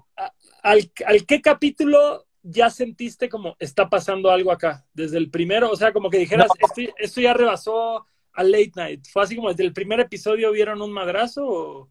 No, yo creo como para el cuarto, quinto episodio fue donde dijimos, ah, cabrón, un madrazo totote a diferencia de los views que teníamos en el, en el Late Night y así, de que uh, algo está pasando. ¿Qué está pasando? La gente le está gustando esto, güey. ¿Qué pedo?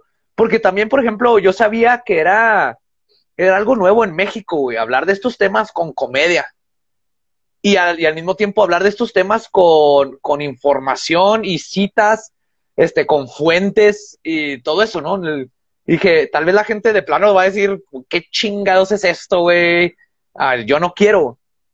Yo, pero dijimos, así lo vamos a hacer, es lo que queremos hacer, es lo que nos gusta, igual que el late night, vamos a hacer lo que nos gusta. Y en este caso fue algo que la gente dijo, qué chingón está esto que están haciendo estos pendejos de allá de Juárez. Y yo fue, yo creo como para el quinto episodio que empezamos a ver los números en YouTube y todo y en Spotify que dijimos, ah, creo que esto está más cabrón de lo que creíamos que iba a estar. Güey, entonces, bueno, justo, ¿cuál fue el último trabajo que tuviste antes de que, de que Leyendas fuera tu trabajo, güey?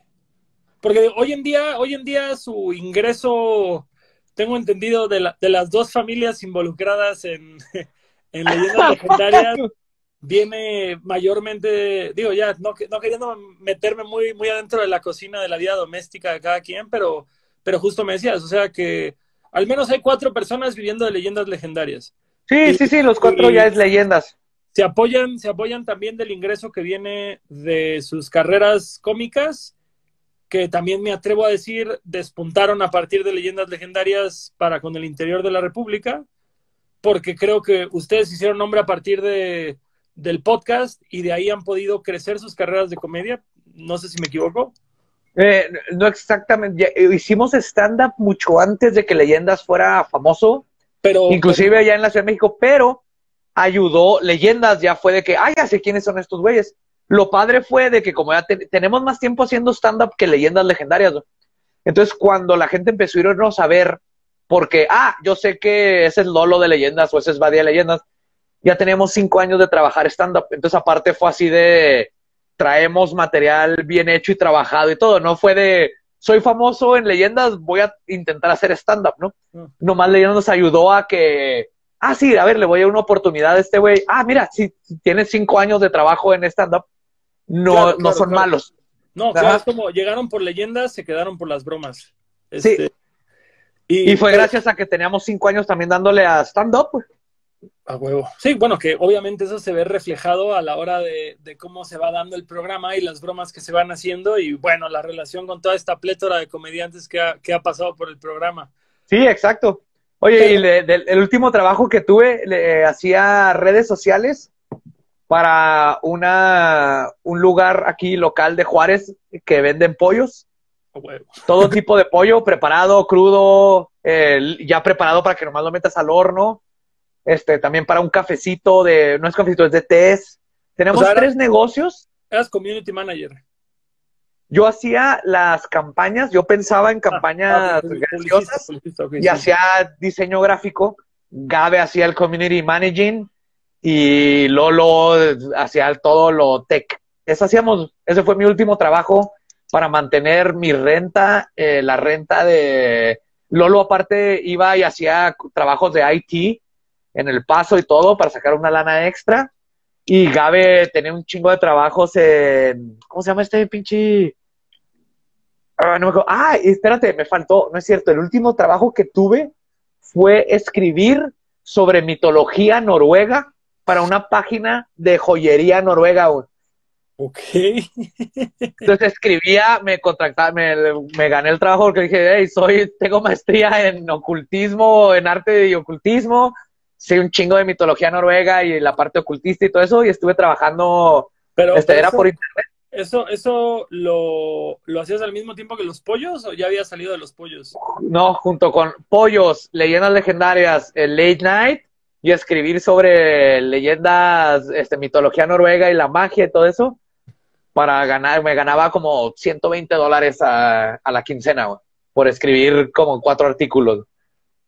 Güey, qué chido, güey. Digo, no qué chido hacer eso, más bien, como, como te decía hace un rato, güey, es este punto en el que, en el que dices, tengo que hacer todo esto para poder hacer esto que me gusta, que no me deja dinero y que llegue el día que finalmente te lo deje, güey. ¿Qué- Claro, A partir, ¿cuándo fue el momento en el que, en el que pudieron decir, se acabaron los pollos, güey? Así, Uf. Pues fíjate, antes de esto, y tengo que darle crédito, eh, cuando yo estaba haciendo lo de las leyendas noruegas, eso era nada, güey, era, era- no era ni... el- las Digo, la renta aquí en Juárez está bien baratísima. Antes, de, o sea, estábamos con leyendas y todo esto, estaba escribiendo, pero Gabe tenía un jale muy chingón, tenían como dos jales güey, en internet también, donde hacía un- en una página de música y en el otro. Es que una página bien chingona donde te puedes meter y es que te contratan para hacer trabajos desde traducir a lo que quieras. El punto es que todo ese tiempo Gabe era la que mantenía todo, güey. O sea, yo era así de, ¿me puedes prestar dinero para beer? Ya, huevo.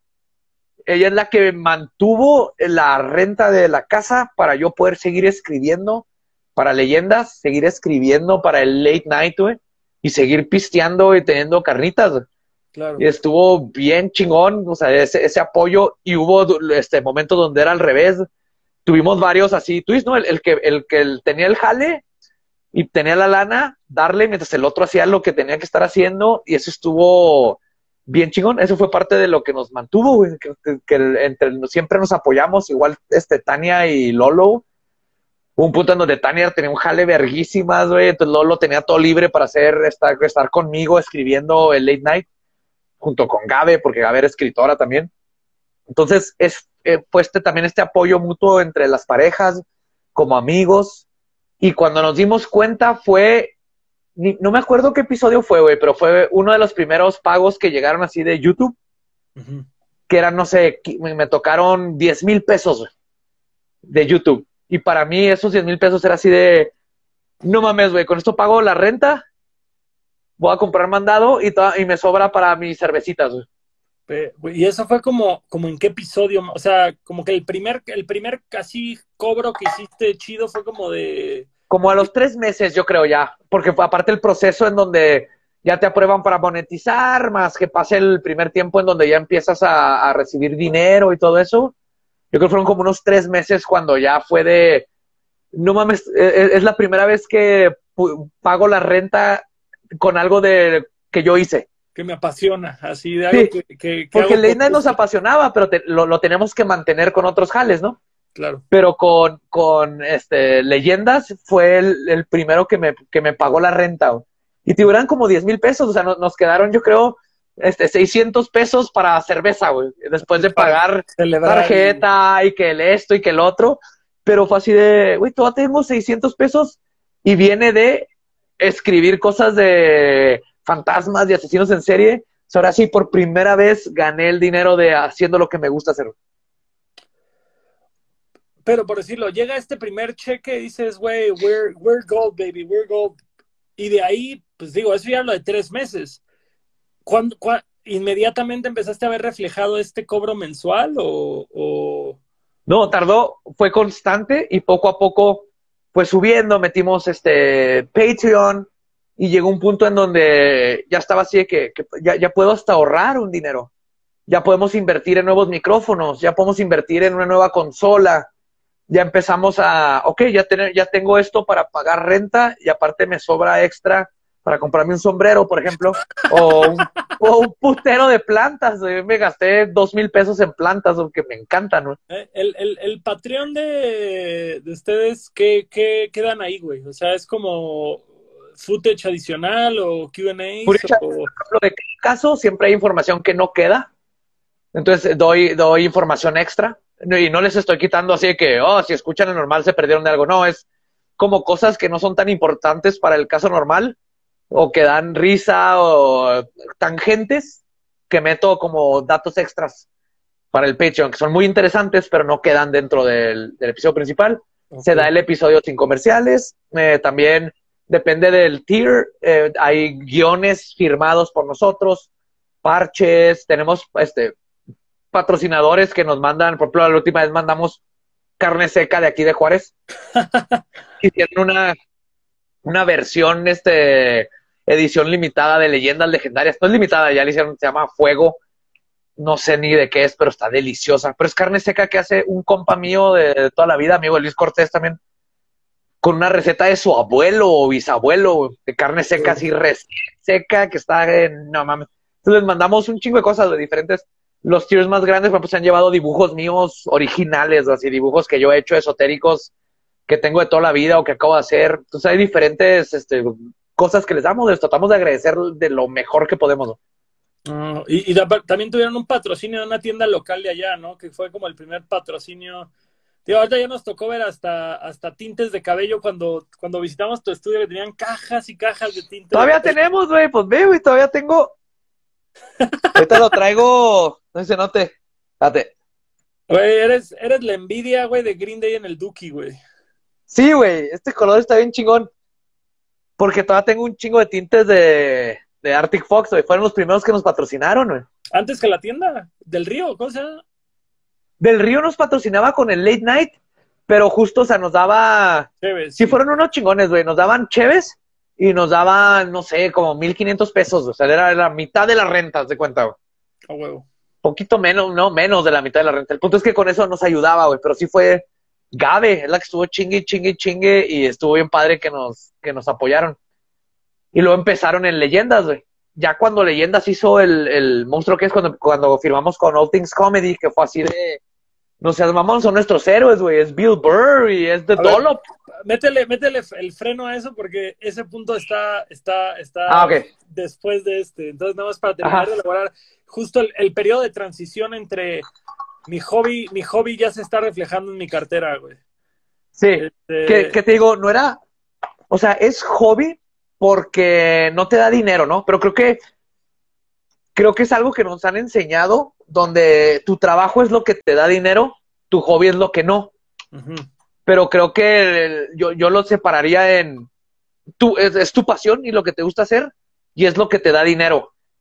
Así debe de ser. Cuando lo juntas, cuando logras que sea la misma cosa, es cuando, no mames, está bien chingón. Sí, cuando es el sueño, cuando estás viviendo el sueño, cuando dices, me Porque, por ejemplo, me están pagando por hacer lo que hice 10 años gratis, güey. O hasta me costó, güey. Exacto. Por ejemplo, mi hobby es este.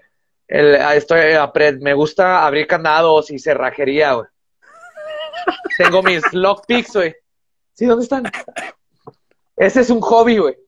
De hecho, para relajarme cuando estoy leyendo y todo, siempre traigo un candado y estoy así moviéndole con mis ganzúas, güey.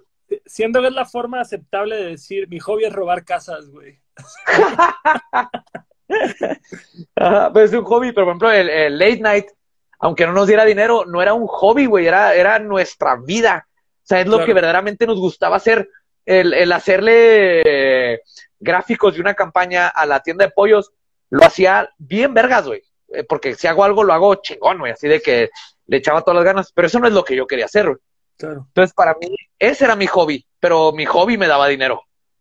Y mi pasión no me daba dinero, pero es mi pasión y por eso lo seguimos haciendo todos, desde Lolo, los escritores, Gabe, Tania, todos los que están ahí involucrados.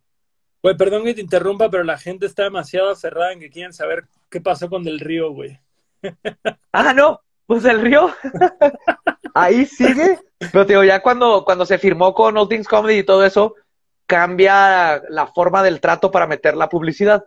Entonces ya Del Río es local y tienen un putero de lana y todo eso, pero tienen todavía, o sea, con los que nos contactaron, que nos apoyaron al principio, eran, eran chavos de nuestra generación, güey, que entendían, así que sí, es un programilla de aquí local, de Facebook y bla, bla, pero la gente lo ve bien cabrón, y le encanta. Entonces, ya cuando estamos con el late night como está, con ATC y todo eso, que los números suben, porque pues tienen que subir, güey, la cantidad de, de publicidad que te va a dar, que les dimos una publicidad bien chingona cuando se van con los higher ups y les dicen, oye, cuesta esto, lo, que, lo normal que costaría un comercial, publicidad, para, publicidad para ese alcance, los viejitos dueños todavía de, del río, de que, no, no, no, no queremos, ¿no? Todavía son esa gente que de toda la vida, que tiene estado, que, que no creen en estas redes nuevas, que no le invierten, que no eso. Y eso es lo que pasó. Estamos en súper buena postura con ellos, güey. Me cae, sigo, eh, este, de pura, eh, fue casualidad. Hay un del río a dos cuadras de mi casa que construyeron hace un año y es el que voy ya siempre, güey, porque me queda caminando.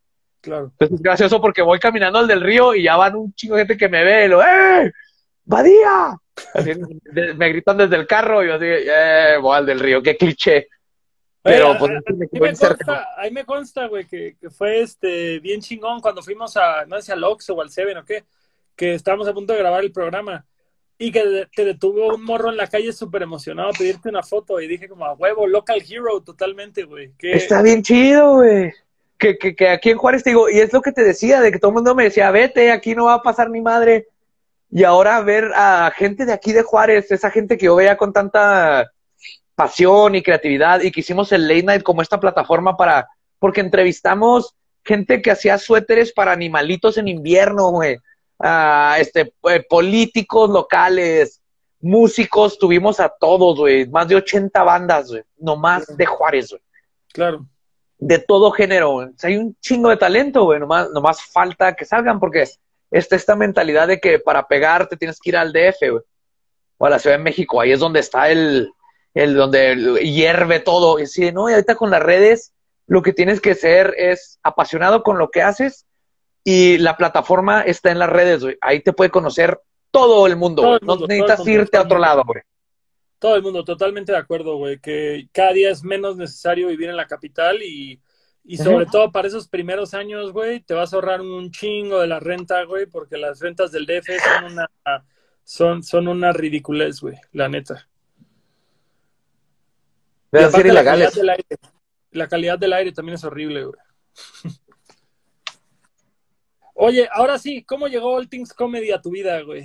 Porque digo, eso creo que son los, únicos, son los únicos en México que están en All Things Comedy, ¿no? Sí, güey, ok.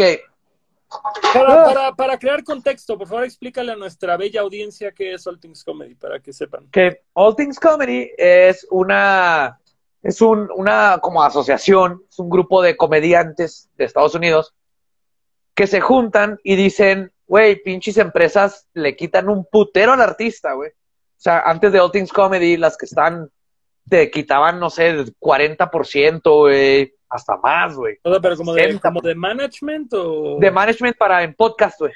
Ah, para manejar podcast, para todo eso y en muchas cosas también. pregunta, rápida, pregunta rápida. ¿Ustedes por medio de qué plataforma subían el podcast? ¿Estaban como en TuneCore o DistroKid o One o... ¿Cómo se llamaba el podcast donde subíamos el podcast? Originalmente subíamos el podcast. Podbean.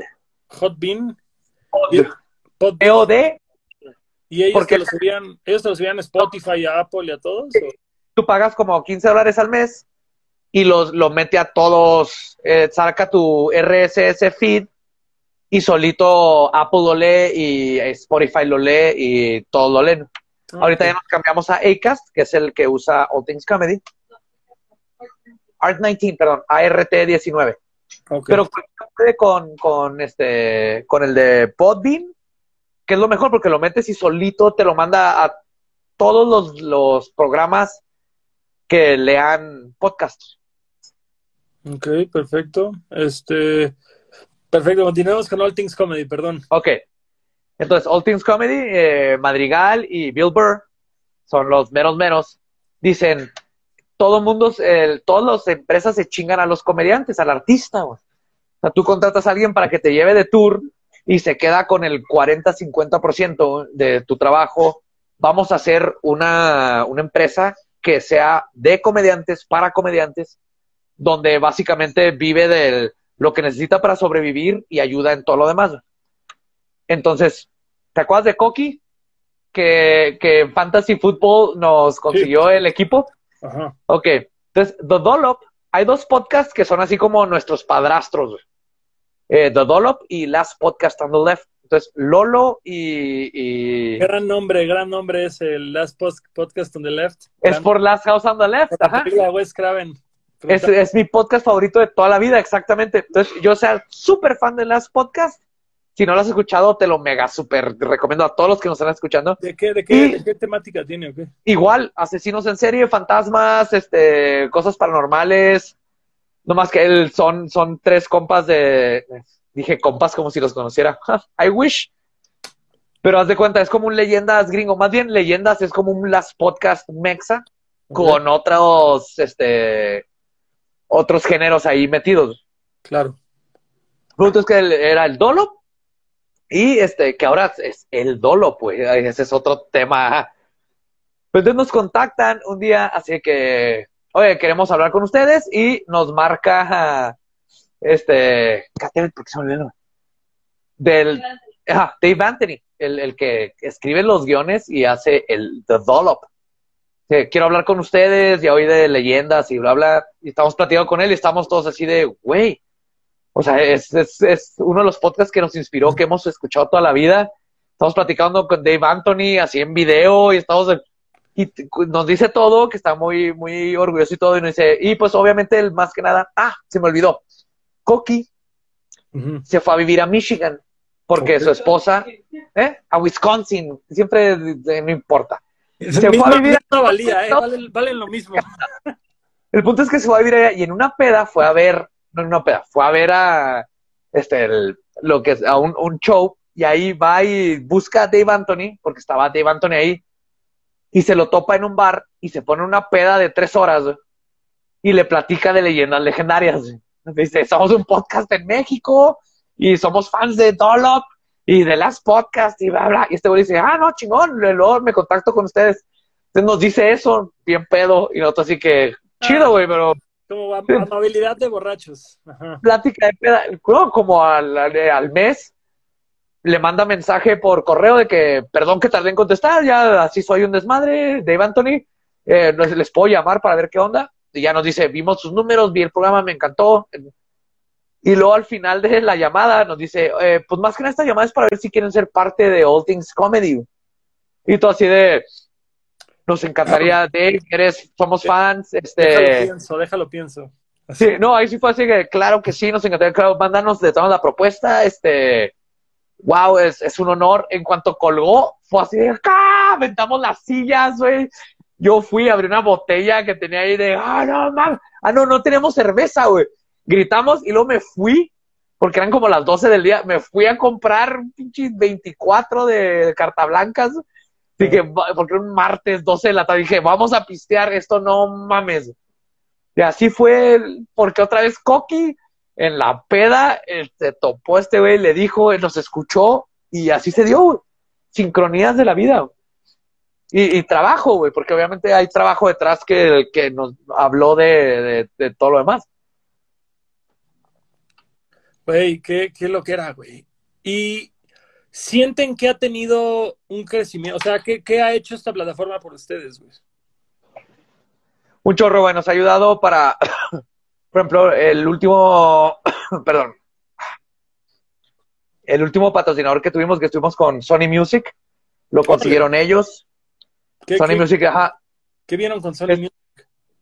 Con Sony estuvimos eh, unos playlists que estuvieron haciendo para la cuarentena, así de para trapear, para bailar, para llorar, para masturbarte. Son diferentes temas, ¿ah? Entonces platicamos de, los playlists. Entonces ellos nos ayudan con eso. Aparte de que más que nada nos están ayudando a meternos al mercado estadounidense. Okay. Porque ahí el habla, los de habla hispana ya, aparte de que el, es gigante y conocen los podcasts desde hace 15 años. Entonces nomás, y no, nuestra mentalidad, mentalidad siempre fue de, hay que pegarle a los dos lados, ¿no?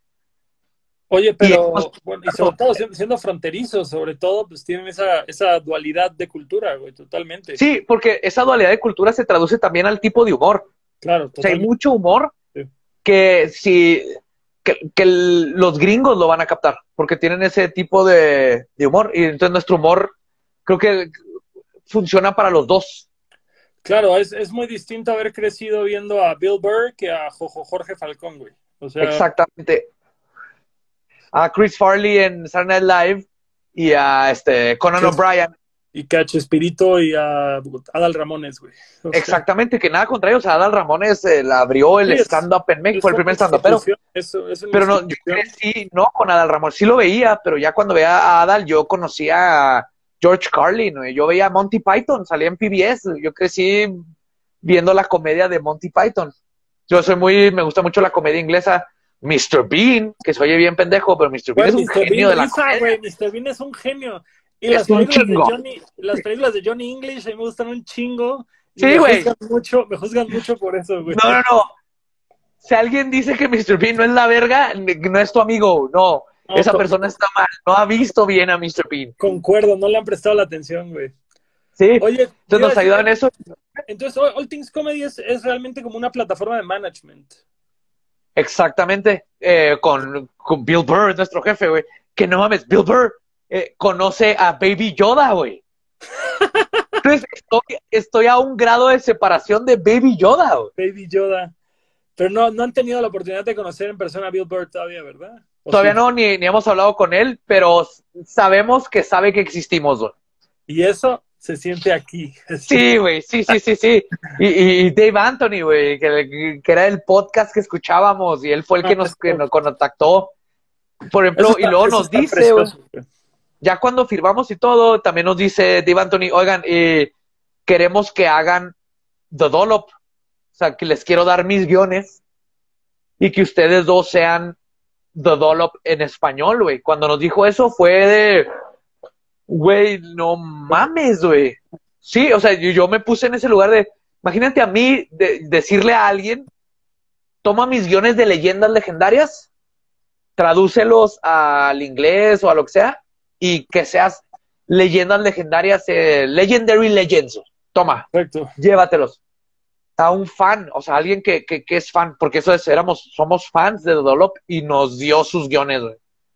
O sea, es, ese momento. El Dolop es la versión mexicanizada, bueno, no mexicanizada, porque son literal los guiones de, de Dave, Anthony. Es que él no lo conozco. Son, son, los guiones de Dave Anthony y de hecho, o sea, Lolo investiga poquito más, los tropicaliza en cierto sentido, pero son sus guiones no los tiene que traducir. De, de es, de, es, de, historia gringa, ¿no? Por lo que tengo entendido. Es historia gringa, pero es historia del mundo, güey. Porque el, o sea, que, hay algo muy curioso, güey. Aquí, aquí en Juárez lo, no hay gringo y mexa, güey. El Paso y Juárez somos lo mismo, güey. Ok. Entonces, igual, eh, eh, entendemos a los gringos, pero también sabemos que todo lo que ha salido de allá, güey, igual cosas buenas y cosas malas, igual que los mexicanos, igual que en Venezuela, igual que en Alemania, todo, somos culturas diferentes. Entonces, pero los gringos, nos dieron el carro, la electricidad con la pelea de Tesla y Edison, güey. Todas estas cosas que han forjado mucho el continente y la humanidad. El epicentro fue Estados Unidos, güey, porque es esta cultura de, de, la doctrina, esta, el, el manifiesto de Monroe, güey, donde es el destino manifiesto, güey, si tú lo quieres, puedes ir y agarrarlo. Entonces hicieron cosas muy curiosas y muy cagadas y muy cabronas, güey, en Estados Unidos que han afectado y han permeado a todo el mundo, güey. Claro, Entonces, nosotros como fronterizos eh, no tenemos ese, ese rechazo tan, tan marcado que se tiene, por ejemplo, en el sur de México, güey. Porque es así de que, sentirse ajeno. Sí, es de que, güey, es que yo, yo de niño me llevaban si, me, si era mi cumpleaños, me llevaban a McDonald's, güey, así en el 86, güey. Y, y comía McDonald's una vez cada cinco años, güey. Pero era cruzar para allá porque se tenía que hacer algo. Yo ni sabía que iba a otro país. Yo no sabía que iba a El Paso y a veces me tocaba ir a McDonald's si era mi cumpleaños y a veces me compraba una tortuga ninja en el Walmart allá, güey. Porque aquí todavía no vendían.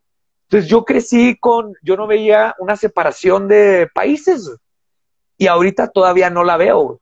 Entonces eh, reconozco, están los estadounidenses, están los mexicanos, pero somos personas, Esa, esa mentalidad y esa, ese, esa forma fluida de conocer a personas de, dos naciones diferentes eh, nos, nos, te cambia como fronterizo. Por eso siempre he dicho, los fronterizos tenemos más en común nosotros con Tijuana que nosotros con Chihuahua Capital. Claro porque desde niños crecimos con esta dualidad de culturas que de niños ni siquiera sabíamos, ¿no? Que ese guapo es gringo, yo soy mexa. Era, este es mi amiguito de allá y, este es mi amiguito de acá, güey. A huevo. No, pues está, está con madre eso. Y qué bonito, güey. Qué bonito que sea así. Y, y qué bonito, pues justo, que, que crecer, que también es, es, una situación peculiar para algunos, porque también hay gente de ahí que no tiene visa y, y tal vez no tiene esta facilidad de, de Claro. verlo en un solo lugar. Pero haber tenido la oportunidad de vivirlo de esta forma, la neta, pues qué afortunado, güey. La neta, qué chingón. Sí, sí, sí. Fui, fui afortunado, me tocó esos tiempos. En esos tiempos, güey, nomás tenías que, podías decir American y si medio te veías American, pasabas, güey. O cuando me llegó a tocar muchas veces de que, no sé, eh, mi mamá estaba conmigo y yo tenía dos amiguitos. Y mi mamá tenía que ir a Walmart a comprar algo que no vendían acá. Entonces nomás nos decía, pues no traía sus, sus pasaportes o sus visas para cruzar. Nomás decía, háganse los dormidos. Entonces mi mamá sí que aquí está mi visa y eh, ah sí traigo a los dos este, hijos de mi comadre y ahí está mi hijo nomás que están dormidos así que ok sí pásenle Eh, pasaban meta. ibas a Walmart te regresabas y eso era algo que hacías en dos horas güey. ibas nomás porque ni nada de comprar algo. y igual el border patrol era así de que sí sí sí pasabas y regresabas no había ningún problema güey tío. y, y nosotros como niños no comprendíamos que estamos cruzando una frontera imaginaria con dos este, mentalidades capitalistas diferentes. Y no, güey, no eres un niño que. Allá hay Ninja Turtles en esa tienda que vamos de repente. Eso es lo que importa. Eso es, güey. Cereal, está bien padre los juguetes de los cereales de allá, güey. Sí, a huevo. Dulces, dulces más chidos. Lo que es de cada Sí. quien. Sí, y sí, sí, miles, miles y miles de variedades de M&M's, güey. Uf, y de Skittles. Y de Skittles. Oye, ¿podríamos dar una pequeña caminata del proceso creativo detrás de Leyendas Legendarias? Claro. Yo encantado. Pues toma mi mano y llévame, por favor. pues ¿Cómo- todo empieza cómo? justo. ¿Cómo es el Sí, bello proceso? ¿Cómo es el bello proceso para cada capítulo? Así, cronológicamente hablando. Empieza aquí, donde estoy. De hecho, checa, voy a hacer así movimiento. Entonces, esta es mi oficina, güey. Entonces, ahí está la laptop, monitor principal, y ese es el. Este es el, el pizarrón. Ahí está Pazuzu, güey, mira. Ahí está mi primo, Pazuzu. Pazuzu Sí, señor. Alcaraz. Ahí está mi héroe, ahí está Mulder, güey. ¿Sí se ve Mulder ahí? ya, ya lo vi. Me parece Carlos Loret, güey, desde donde estoy parado. Entonces aquí, por ejemplo, ahí está todo lo que hice de para este lo de Diatlov. Entonces, mi proceso es estoy aquí y luego ya tengo ciertos temas. Ay, güey. ¡Ah! Espérame, Ay, tiré acá todo mi, uh, uh, es todo un mi poquito- setup. Es un poquito, es un poquito onda South Park, ¿no? De que en una semana lo sacas, güey. O sea, tienes seis días para lograr toda la misión. Más o menos. O sea, hay unos que me toman, por ejemplo, el de Manson me tomó un poquito más de dos semanas. Ah, porque me faltó enseñarte. Este es el librero De lo, de lo, Por de lo aquí está. Tuve que leer este de Manson, este de Manson, esos dos para hacer el. Por ejemplo, de Zodiaco tengo estos, güey, que estoy leyendo, esos cuatro. No mames, veía entre, entre tu pizarra de corcho con fotos y esa bibliografía, güey, uno creería que eres detective, güey. Güey, sí te conté que también casi- que iba a entrar a estudiar este criminología. Me faltó esa parte, ¿verdad? Sí, pero ahí veo, ahí veo, ahí veo el interés. Sí, sí, sí. De hecho, el- me- lo- la única razón por la que no lo hice es porque me entrevisté con uno de los fundadores de la Escuela de Crim- Criminología aquí en Juárez y me dijo, eres perfecto, te encantaría y bla, bla, bla, este, pero por lo que me platicas de así, te conozco, te vas a frustrar, güey, porque el sistema judicial y, Sí, sí, y legal de México alguien como tú que es tan apasionado por la justicia y por eso dice, si te vas a meter en esto, te la vas a pasar muy mal, güey, te vas a frustrar, vas a llorar y te dice, igual que me pasa a mí, entonces piénsala. Pero después de salir de artes, era, iba a estudiar una segunda carrera, que era criminología, güey, porque me apasiona. No, güey, te hubieras vuelto loco, güey. Yo, yo fui penalista por seis años y, y sí es una frustración y un tema de decir, no quiero ser esta persona, no quiero que mi trabajo sea este, la neta. Eh, Y por eso me pasé a la propiedad intelectual de ahí, pero... pero Sí, pero de- de- hoy se ahorita lo- trata, hoy se trata de leyendas. Vamos, vamos Sí. a tu proceso, amigo. y lo que quiero hacer es, de hecho, estudiar, ahorita puedo estudiarla just for fun, no como carrera, güey, A huevos. criminología. Sin Entonces, frustrarte. este, estoy aquí, tengo, tengo un chorro de, por ejemplo, tengo estas dos que son libretas donde tengo temas, tengo datos escritos. Y lo que hago es de que tengo un tema, ya tengo como dos o tres en adelantado. Adelantado porque cambian a lo pendejo. Entonces, mi primer paso es, tengo un tema que me interesa. Que, que también... Vamos, vamos, a contextualizarlo en el presente. Estamos a 15 de mayo. Tienes el tema de la próxima semana y aparte tienes otros tres o cuatro o cinco temas Sí. que, que sabes que quieres para otros programas. Sí, por ejemplo, hoy, hoy estoy, eh, llevo cuatro días leyendo y escribiendo el tema que voy a grabar el lunes, que sale a la siguiente semana. Siempre tengo mínimo un episodio de colchón para darme tiempo. Luego, cuando tengo chance de hacer uno doble como el de Manson, para darme más tiempo eh, de leer más libros y poder hacer temas más largos. Pero por lo general es mínimo uno de colchón, eso es de a fuego. Y me toma mínimo una semana. Empiezo así el de sábado a domingo. O sea, de una semana, sábado, domingo, lunes, martes, al domingo, es leyendo y escribiendo. O sea, ahorita como, estoy a la, como elaborando en el tema y tomando notas y así, o, o cómo Escribiendo. cómo distribuyes Sí. los días. uf, es bien orgánico. O sea, hay temas. Imagínate, es lunes, se acaba de terminar el programa, ¿qué es lo primero que haces? ¿Te tomas Lo el martes como tu domingo? y empiezo, lo, lo primero que hago es, me gusta buscar si hay documentales del tema que voy a tocar. O sea, es martes, estamos hablando de que es martes. El lunes, güey, desde el lunes. Ah, ok, O sea, el mismo día que voy a grabar, le- leyendas lo grabamos los lunes Ajá, y los miércoles. sí. Entonces el lunes hago las portadas y hago El lunes, próximo lunes en la mañana, lunes en la mañana haces las portadas. día a las 10 de la mañana. Empieza mi día laboral. Ajá. Perfecto. 10 de la mañana, ya, ya vi mi internet, ya, hice, ya me relajé, tomé mi café, fui al patio, estoy a gusto. Entonces, lo primero que hago es, ok, voy a hacer las portadas, entonces hago el próximamente, que sale el mismo lunes. Este, pongo fotos del caso, este, y te estoy hablando de que el lunes estoy haciendo las portadas y todo eso del caso de la semana pasada.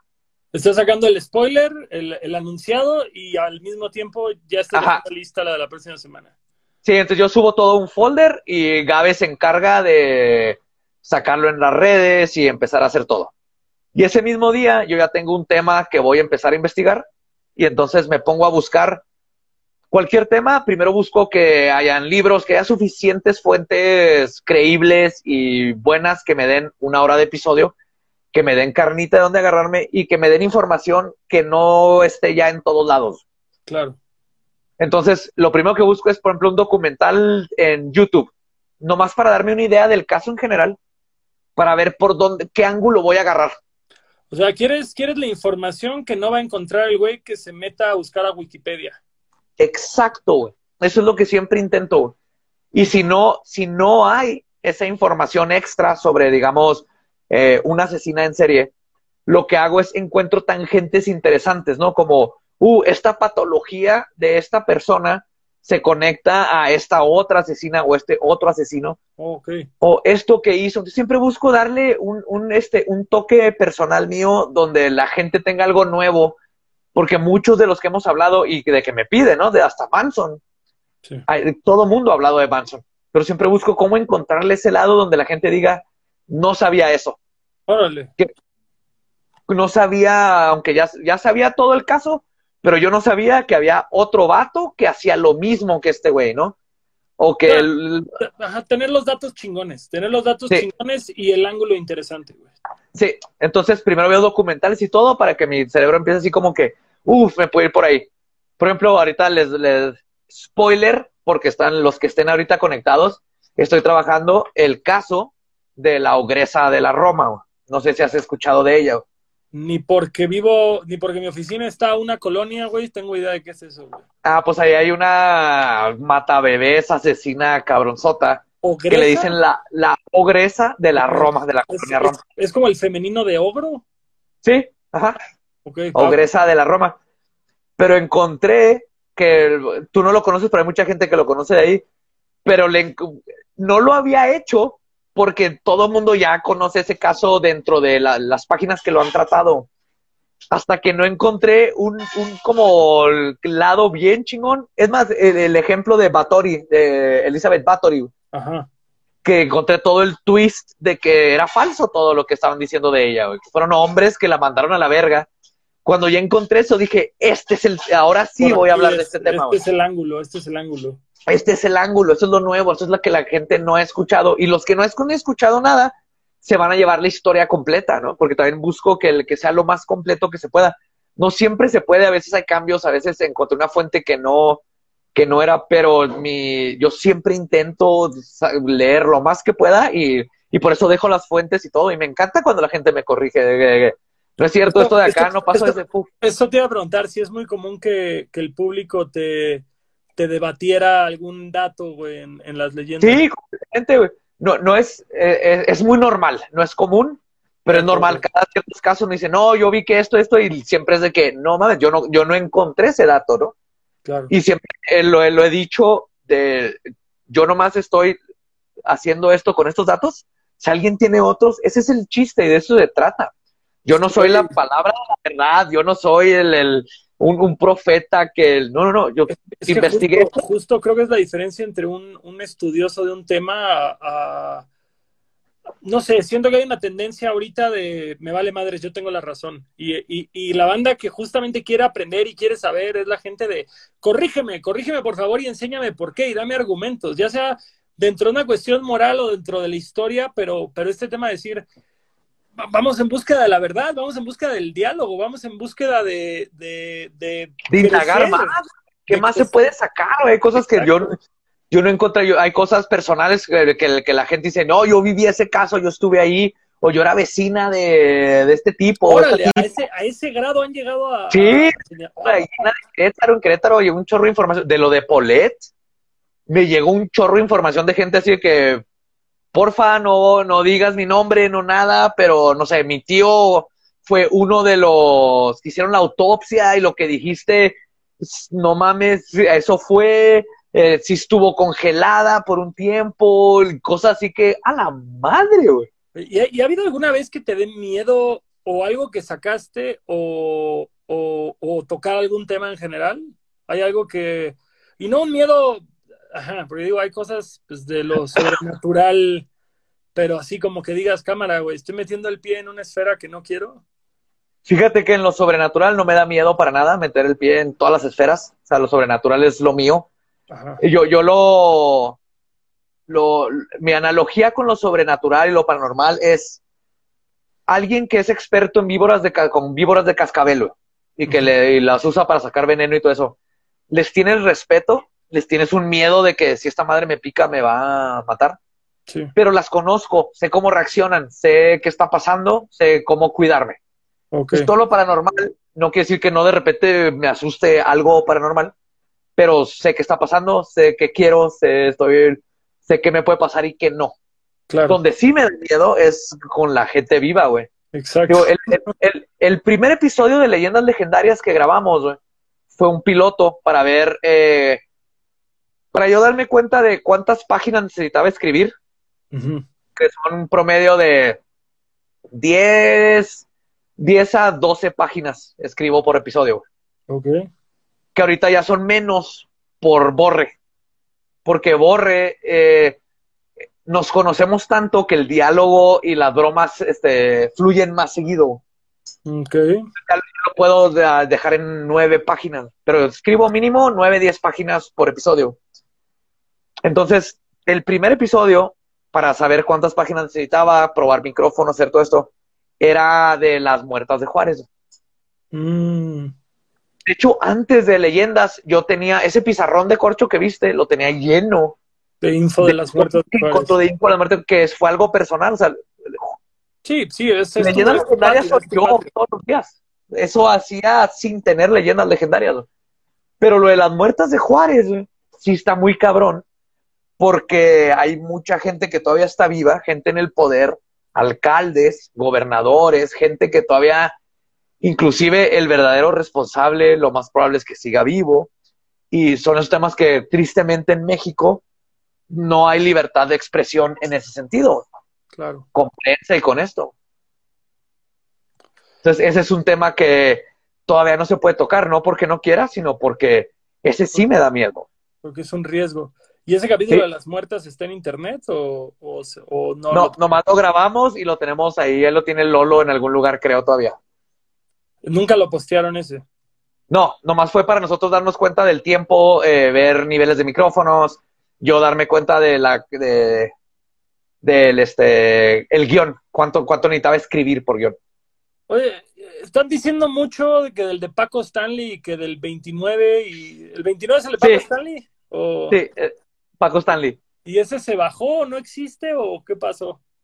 Se tuvo que bajar, fue una una situación ahí este donde decidimos que el, el mejor recurso para no meternos en problemas eh, con gente que hablamos que tiene nexos con cosas en, en una ciudad donde tenemos que ir a hacer tours, que lo mejor era después de que nos contactaron, eh, al tío Robert también, que lo mejor era nomás dejarlo por la paz, bajarlo, que se convirtiera en una leyenda. Les dijimos, si lo bajamos, se va a hacer más cabrón.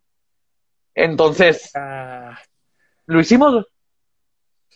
Pero no Oh. fue, no fue tanto miedo, fue más así de prudencia. legalmente paz mental y aparte, una parte fue, pues ni modo de tomar, sabemos que gente lo tiene y ahí va a estar circulando y es peor para ellos convertirlo en una leyenda, ¿no? Justo alguien acaba de comentar que alguien lo subió ilegalmente a un canal que por ahí Hay un chorro de subidas de esas. Oye, te tengo que preguntar algo. ¿Cómo funciona esto cuando uno de tus invitados tiene que ir al baño? Ve, ve, ve, ve con toda tranquilidad. Es Tú más, te digo mantienes- algo, yo también quiero ir al baño, güey. Así que vamos a la par y nos vemos aquí en un segundo. Vamos no, a- no, no, lo cierres, no, no cierres. Deja la No, no, no, aquí para-. Gente, Dejo- ¿qué- qué- todas nuestras Mira, dejo a Gabriela Ruiz. Platiquen con ella, ahí leerá sus comentarios. Va a ser el, el, el- en lo que voy al baño. Saluda.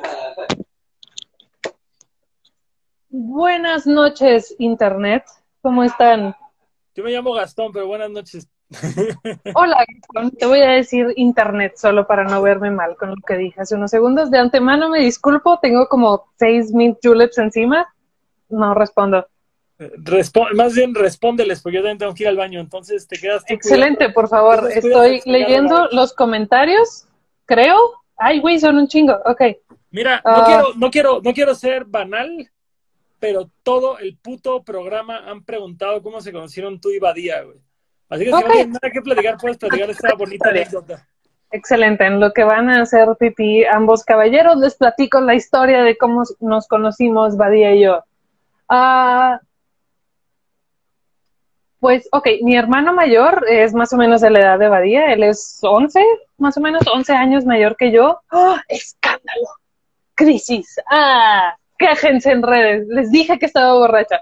Am, nos conocimos hace muchísimos años cuando mi hermano estaba en la prepa, yo no estaba en la prepa, pero sabía que era uno de los amigos de mi, de mi hermano y ya. Ah, y hace como ocho años más o menos nos topamos en una fiesta y fue así de, hey, ¿qué onda? Y ya, eso fue todo. Qué veloz eres, Gastón. ¿Y qué pensaste cuando llegó al bar que estabas con Lolo trayendo todo este look de saco de morado y... Eso fue, eh, era el cumpleaños de un amigo mío y, y yo estaba así de que, ay, pues medio me gusta un vato, lo voy a invitar. Y Lolo, mi mejor amigo, y Marcela, mi prima también este, muy cercana a mí, fue de, ay, pues a ver, a ver qué trae este güey. Y llegué y, ¡hey! Él es Badía. Y en ese entonces Badía traía bucles de duque francés, no estoy exagerando, les voy a mandar una foto. Traía un saco de terciopelo morado traía, no me acuerdo si traía delineador esa noche o era el delineador Sí de la traía. noche anterior. Sí traías, ¿verdad? Y mi mejor amiga y mi mejor amigo me vieron así de que, Gabe, neta, estás mamando. Y yo sí, pues es chida, es que denle una oportunidad, no mamen. Y todo, "Ah, Güey, qué siento, hueva, Gabe. siento que estás describiendo entre Little Richard y Prince, güey. A Badía el día que lo conociste, güey. Ah, Sí, más o menos. te, te voy a buscar esa foto porque sí, genuinamente, bucles, así, una quinceañera de rancho pagaría mucho dinero por tener unos bucles así de definidos. Está bien. Y está como la- saco morado, pero ya llegó el joven después de hacer pipí. Los dejo. Un gustazo saludarte, Gastón, y el resto del internet. Adiós. Adiós. ¿Que no ibas a ir al baño tú también? Ya te... Ya, ya fui, ya fui, pero, pero tenía, tenía menos ganas aparentemente. Ah, no, sí, yo traía dos, tres cervezas y como dos shots. Y uno, y un, y un este whisky sour que le hace Gabe que están deliciosos. ¿Qué bebida dijo que estaba tomando? Mint julep. Mint julep. Mint julep. Whisky, mineral, menta que crecemos ahí en el jardín. Uf. Órale, qué rico. Suena, suena, suena bastante, bastante sabroso ese Es trago. ¿En qué nos quedamos? Nos quedamos en el capítulo que se fue por La Paz. Eh, Sí, en el que se fue por la paz, que eso es, eso es lo que pasó. Hubo ahí, este, fue una decisión de, aparte en esos tiempos no éramos quienes somos ahorita, estamos empezando, o sea, y ahí ya estábamos, sabíamos que había muchos fans que estaba pasando todo esto, pero fue el primer como, no era un pedo, güey, porque legalmente no hicimos nada mal, güey. O sea, por más que nos, que nos, este, dijeron de que iban a demandar y todo, yo le decía, güey, le dije a Gabe y a Lolo, ahí están mis fuentes. O sea, si me quieren demandar a mí, tienen que demandar a Televisa, aparte- TV Azteca. Aparte, aparte, güey, el delito de difamación no existe en México. Está derogado desde mi segunda semana de licenciatura, güey. Claro, no, y aparte, yo no soy una, no somos mujer. un podcast de noticias verídicas de no sé qué, güey. Yo hice una investigación, ahí están mis fuentes. Si no te gusta lo que dije, checa mis fuentes y eh, ahí yo me basé en esas fuentes, ¿no? Así de qué parte de leyenda no entendiste. Exacto. Pero, digo, fue, fue un movimiento entre no queremos pedos, eh, ese es México, güey, todavía hay cosas que te, que te preocupan Claro, de no estar tranquilo Y- y, y decimos que es lo mejor en ese momento, no solo para ese pedo de estar más tranquilo, sino de sabíamos que se iba a convertir en una leyenda y le dijimos, le dijimos, si lo bajamos, se va a poner más cabrón. Y está más cabrón, es el episodio. Todo el mundo lo busca y todo el mundo lo encuentra, güey, porque lo siguen subiendo y subiendo y subiendo. Entonces, nosotros fue de, nosotros ya lo bajamos, Ya no pero ahora hay Sí. 15 mil copias. Es como la hidra, güey. Cortas una cabeza, salen salen dos, dos. cortas dos, salen cuatro, cuatro salen ocho, y así fue. No, pues, pues ni modo, se pusieron el, se metieron el pie ellos solos. Ajá. Oye, Pero esa a- es la historia. Vamos a regresar a tu proceso creativo que se nos, se nos, este, nos, nos interrumpimos platicando justamente de, Sí. de las censuras y lo paranormal y tu, y tu lado detectivesco criminalista. Que ese, ese es justamente el, el siguiente paso este, creativo. Estoy leyendo un caso, digo, veo, veo un documental y más o menos, nomás para como mojarme con el tema. Claro. Y, y siempre de ahí llega algo, algo hace clic, donde digo, ay, güey, esto, esto está interesante. Espérate, yo he escuchado un caso parecido y empiezo a buscar y tengo 40 tabs de Chrome abiertas con diferentes cosas, sí. Y luego ya cuando estoy escribiendo, ya digo, ok, este tema se queda porque ya para el lunes tengo que decir, decidirme, güey cada semana tengo mínimo tres, cuatro temas que todavía estoy como coqueteando. O sea, aquí arriba tengo, en el pizarrón, tengo seis temas que según yo son los que siguen, pero rara vez pasa. Porque estoy- hay veces que estoy leyendo un tema, hay veces que he estado en- a la tercera página de escribir un guion y me cambio de tema completamente y en lo que me queda la semana lo escribo. Como el que sigue, el tema que, que es de la semana que entra salió de otro tema que estaba investigando sobre abducción alienígena. Ujú. Topo con un nombre y me voy con ese nombre y dije, no mames, esta cosa yo ni- no la conocía, esto es súper interesante, vamos a darle. Entonces ya, digamos que ya, de todas ya, ya, ya, este, me encajé con un tema, estoy en él. Entonces empiezo a escribir, tengo mis libros, siempre busco, esto es, y para todos los que investigan, les recomiendo comprarse un Kindle porque estás leyendo, vas subrayando y luego todo lo puedes pasar a tu PC y de ahí puedes en chinga mandar a tu... Porque los libros, me encantan los libros de papel, pero a la hora de, por ejemplo, con los de Manson que te enseñé cuando escribí el de Manson, qué joda fue, güey, estar regresando a buscarte. Está lleno de papelitos donde se vean los temas. No, y viajar, güey, viajar con libros es un pedo, güey. Es un pedo con ese y subrayo, voy viajando con eso, voy subrayando, ya tengo los temas. Entonces ya tengo un tema y luego empiezan las, deducciones estas que dices de criminalista, güey, de Sherlock Holmes. Así que esto, esto está curioso, esto podría ser. Y es cuando empiezo, cuando tengo una teoría de algo, eh, la trato de buscar si alguien más la tuvo, algo que aporte a mi teoría. Así, ah, sí, mira, psicológicamente tiene sentido esta parte. Y así es, es muy, es muy orgánico, tangente. Creo que es, es algo que, que es algo, me siento muy orgulloso porque soy una persona que me gusta mucho hacer eso y creo que la, la, gente lo aprecia, porque no nomás es, leí Wikipedia y lo estoy leyendo o nomás copy-paste y de ahí lo leo, sino que trato de, de escarbarle lo más que pueda con esta mente que yo tengo de es- esto no, esto no cuaja, güey, esto no tiene sentido, o esto está muy cabrón, esto está muy interesante, se parece a este otro tema, ¿no? Claro. Y Güey, eventualmente, ¿ah? ¿Y qué? No, no, no, no, no, continúa, continúa, continúa. Al revés, pensé que habías parado y yo como, faltan Ah, sí. cuatro días de la semana. no, pues es que son, o sea, en, el promedio es una semana, Por, por pero en, en ese tiempo, mientras estoy escribiendo, sigo leyendo. Entonces voy preparando la primera parte. La introducción es lo más fácil. Siempre trato de empezar con nació en, hijo o hija de, y meterme a su infancia, porque ahí empezamos a, a comprender la mentalidad. O si es un caso paranormal, la historia del lugar, si es de ovnis, este, el lugar, la persona, lo que le pasó. Entonces, en lo que voy, hago un, un- como un tronco común escrito y luego ya sigo metiéndole los datos. Y tengo hojas y hojas, no tienes idea, de notas.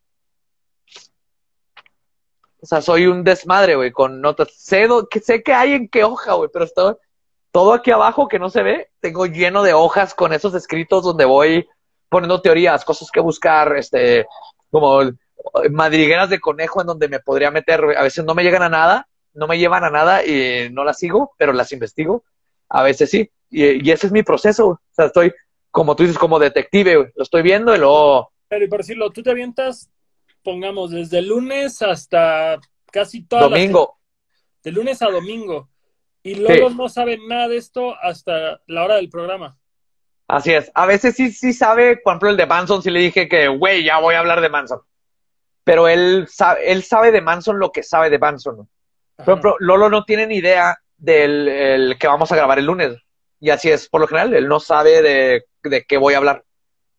Y O sea, hay temas que medio había escuchado, pero hasta lo que siempre es lo que sabe Lolo, no lo investiga previo, no, no sabe de qué voy a hablar. Todos sus chistes son ahí en el momento igual, en el momento.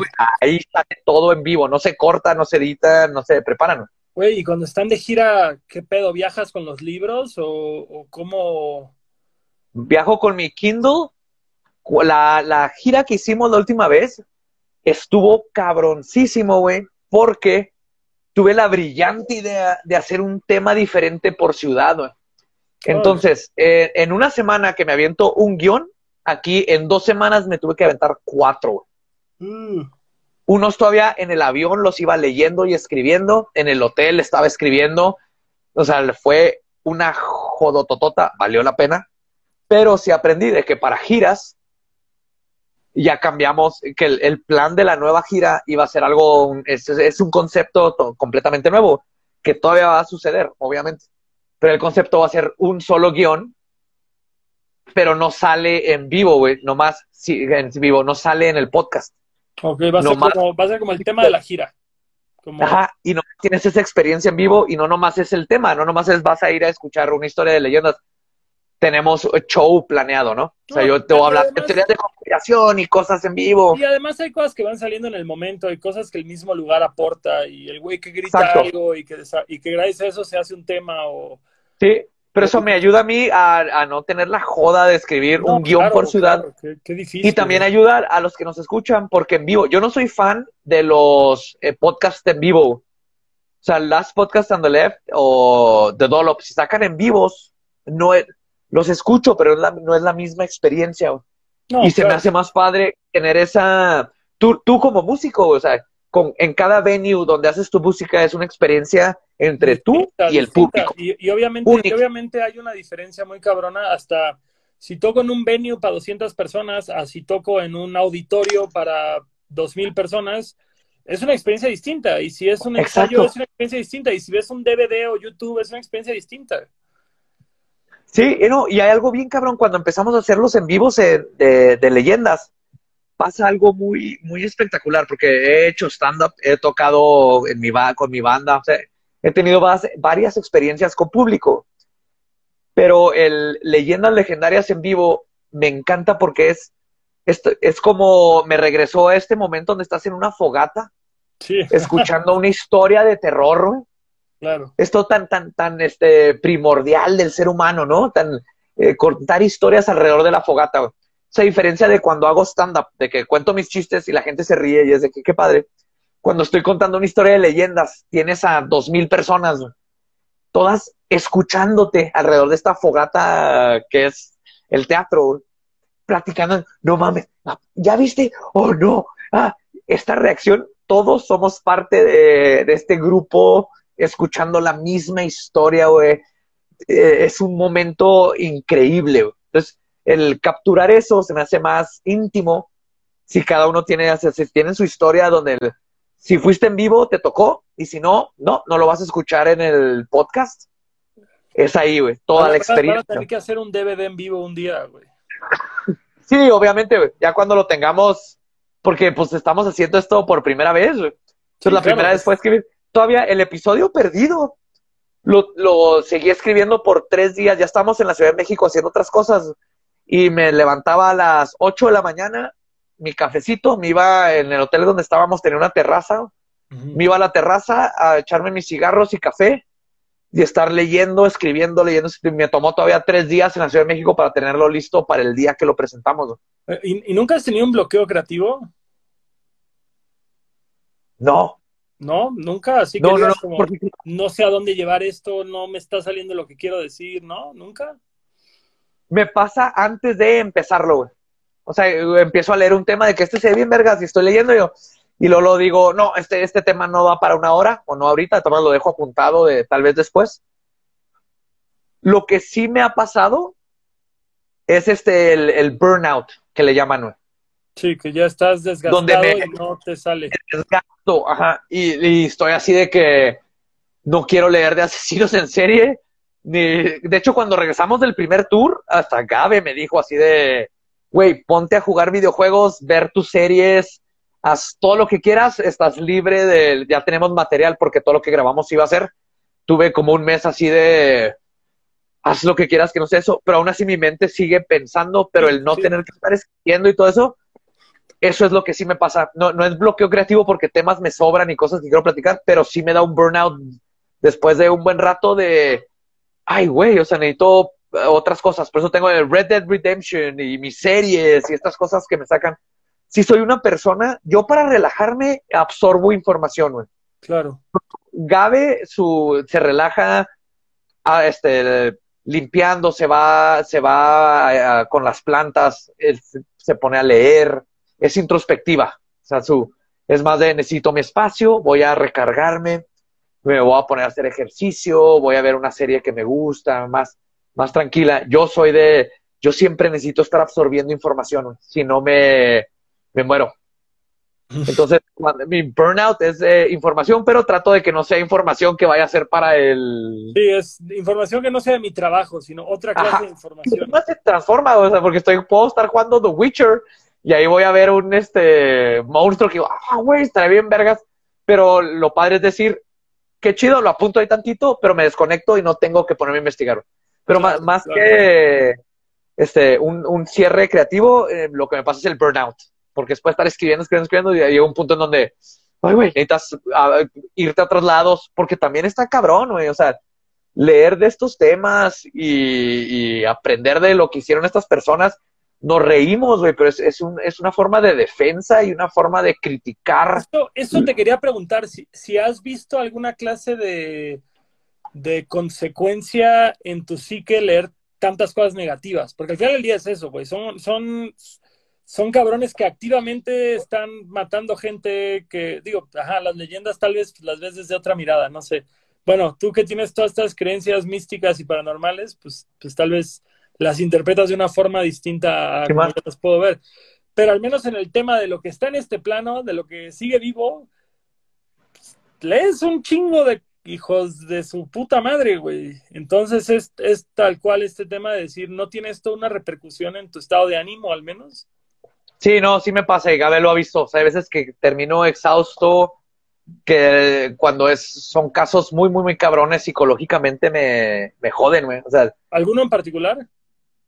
Por ejemplo, el de, el de Almanza, el exorcismo de, de Almanza, que fue la chavita esta que su mamá le hizo un exorcismo y le sacó todas las entrañas. Se me pegó bien culero. Pero el, el, el que ya me rompió fue el del caso de Diatlov de los rusos estos que se perdieron en la montaña y que no saben si fue el Yeti o extraterrestres y todo eso. En el podcast me rompí llorando, güey. Y, y, lo cabrón es que cuando lo estaba escribiendo lloré y fui con Gabe así de, güey, me acaba de pegar. Porque duré tanto leyendo, conocí este caso desde que yo estaba en secundaria, pero ahora que lo estaba leyendo, me eh, conocí a los exploradores, algo que no, no me había tocado, güey y eran, eran gente como tú y yo, güey, eran, eran poetas, músicos, artistas, que usaban la oportunidad de salirse al bosque, estas acampadas, para salirse del régimen comunista, güey, para conocer a otra gente. Entonces me llegó mucho porque empaticé con ellos de que, güey, era yo, igual que con los tres de West, de West Memphis. West Memphis, claro.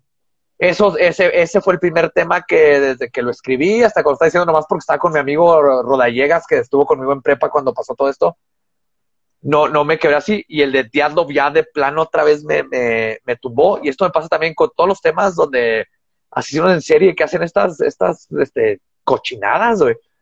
Sí, sí lo absorbo de una manera donde tengo que irme, salir y dejarlo que, que, se me salga de la mente, ¿no? Y es algo muy cabrón porque soy muy empático, soy una persona súper empática. O sea, yo, yo, me, yo me puedo poner en los zapatos de, de quien sea. Eso me ayudó mucho a ser maestro, me ayudó mucho a hacer comedia, me ayudó en muchas cosas. En estos casos me puedo poner en los zapatos de las víctimas y es donde me pega bien feo. Entonces creo que eh, esta parte del humor, que, que ha habido gente que sigue, ¿cómo se pueden reír esas cosas? Así que es que tienes que reírte de estas cosas, güey, para poder... Sí, porque tú no sabes lo que, lo que yo sentí cuando lo escribí, me estaba así llorando, sintiendo todo lo que sintieron las víctimas, eh, dándome asco lo que hizo este señor, a la hora de que lo platico con mis amigos y nos podemos reír y burlarnos de este pendejo que lo que quiere es fama es donde ah, haces la catarsis, ¿no? Esta catarsis de hay estas cosas horribles en el mundo, pero aún así podemos encontrar una forma de reírnos y de, hacer menos al, que perpetuó los crímenes. aparte es eso, güey, no es como que se ríen de las víctimas, no es como que se ríen de la acción, no es como que ven un cuerpo y se burlan. no, güey, están, claro están perdiendo el, el poder del, de la figura negativa en la historia, no, no de las víctimas. O sea, creo que claro. hasta, hasta cuando alguien se atreve a decir cómo pueden reírse de esto, es como ve hacia dónde van dirigidas las risas. No, no es un tema de crear empatía con el asesino, es, es un tema de, al revés, restarle el poder, güey. Es todo lo contrario, exactamente. No solo restar el, el poder, burlarnos de él, ¿no? O sea, hacerlo, quitarle ese poder que él quería, donde, ah, soy un chingón y puedo matar y puedo hacer no, no, eres un pendejo y eres un hijo de la chingada y nos vamos a burlar de ti. Vamos a ridiculizar tu legado y vamos a quitarte el poder que, o, lo que tú buscaste, tu recompensa, nos cagamos en tu recompensa. Claro, por ejemplo, en el, en el de Manson, que él, era lo que quería, este chaparrito pendejo. Amigo, lo que amigo, quería... amigo de los Beach Boys. No, amigo de los Beach Boys, güey. Y lo que quería era hacerte, hacerse famoso, como fuera. Era un cobarde, güey, nunca hizo nada, ni siquiera fue parte de, los asesinatos y cuando dijo que los hicieran era nomás para salvarse su trasero porque tenía miedo que lo arrestaran por un crimen que cometió alguien más a su nombre, güey. O sea, es quitarle que la gente diga, esta bola de pendejos, vamos a reírnos de ellos, güey. Y se puede, y también porque aunque sea algo, algo muy culero, el poder encontrar la forma de reírte de eso, es, es esa catarsis que necesitamos porque siempre va a haber cosas muy feas en este mundo. Vivimos en un mundo lleno de tragedias, lleno de cosas que no se pueden controlar.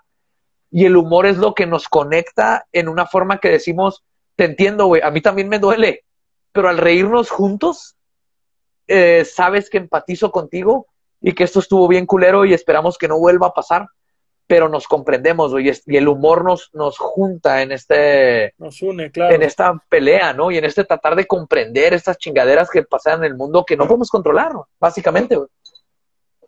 A huevo. No, pues qué chido, güey. Qué chido y qué buena reflexión y, y, qué chido que ese sea como, como, como, el val, como el valor detrás de, güey. O sea, como bien te pudo haber traído aquí tu afición a esta temática, pero el, el poder concluir cada episodio con esta dinámica lo hace, pues lo, le da una valía extra, yo creo. Y es lo que intento, güey. Por ejemplo, el de Richard Chase, que estuvo bien culero, o sea, el vato este, tomaba la sangre de sus víctimas, el, el necrofiliaco, está muy hardcore. Pero lo que saqué de ahí, y es, digo, estos, estos, estas cosas que quiero hacer es, vamos a concientizar a la gente que el problema de Richard Chase era un tipo con esquizofrenia que nadie ayudó, que estaba, eh, estuvo con doctores, estuvo con psiquiatras, y lo soltaban y lo soltaban porque nadie quería lidiar con esto, porque eh, es un problema que todavía tenemos ahorita. Tenemos gente con problemas mentales severos y nadie se hace responsable y cuando pasa una tragedia, entonces se le echa la culpa a él y es de hay que estar hay que concientizar sobre los problemas psicológicos, ¿no? Es donde yo agarré Chase para hablar de estas cosas. Claro. Fíjate, que justo, bueno, ahorita que, que estamos apoyándonos justo en, en, esta parte negativa, me gustaría darle un poco la vuelta y preguntarte cuál ha sido tu episodio favorito. ¿Cuál ha sido el que tú sientes nos merecemos el, el Emmy por este episodio? Güey? Yo creo que, y curiosamente es el mismo, eh, me encantó. El, el, de 3 de Memphis me fascina porque es algo personal que digo, me pasó. Cuando estaba pasando lo de 3 de West Memphis, yo era Damian Eccles, yo era el, yo era el, el, morro dark de mi colonia. El morro dark con mi gabardina negra y mi mochila y que me iba a hacer este, cosas mágicas en el patio de la prepa. Pero creo que el de Diablo, donde te digo que me rompí así de, ese me fascinó porque el, encontré en las fuentes una explicación a algo que yo tenía 20 años o más sin saber y que, eh, qué había pasado. Y al encontrar eh, algo que para mí es tiene sentido, no sabemos si es la verdad, pero algo que encontré un autor que dio una muy buena explicación. Ese, ese, ese para mí es de los más hermosos. Y el que el último de la magia caos es un orgullo personal porque está basado en mi tesis y la gente le fascinó porque creo que es algo que necesitamos ahorita. Estamos viviendo en tiempos donde tenemos todo, todo, información en la bolsa literalmente. Güey. Sí. Conexión el mundo, el mundo entero en el bolsillo, güey, tal cual. En el bolsillo, literal, pero nos sentimos vacíos. Y yo, yo esto es algo que platicaba desde hace 20 años, o sea, esto de la magia es algo que yo he hecho desde prepa. Y hice mi tesis y me la regaban. Pero, perdón, no, continúa, continúa, disculpa. O me la regaban o la gente no comprendía. Y ahora que sale el episodio, que tengo, la verdad, este foro donde hay gente que me escucha y ahora sale este episodio de la magia de caos que estuve guardando un chorro y no tienes ya la cantidad de mensajes que me dicen, era exactamente lo que quería escuchar ahorita. Es lo que necesitaba escuchar, ¿no? Y ya hay toda esta mentalidad donde se está rompiendo con todos estos túneles de realidad. Dicen, ah, cabrón, yo creí que la magia era satánica y me hacía estas madres. Y nomás, ah, un kilo le puedo encontrar un corgi. Sí, sí, hay que quitar con todas estas tonterías que nos han dicho, ¿no? Y, y, más que nada, meter en la gente la curiosidad de explorar otros universos. El mundo es tan amplio y tenemos ya tanta información que no nos, no nos, si te limitas es tu culpa, ¿no?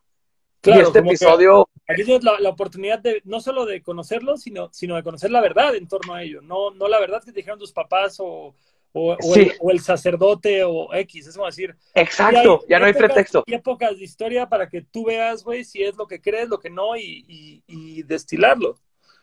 Sí, y sentí que yo tenía mucho tiempo diciendo eso que te dije, de que la gente tiene todo, pero sigue estando vacía, y ese vacío tiene que ver con, con lo espiritual, que no tiene nada que ver con lo religioso.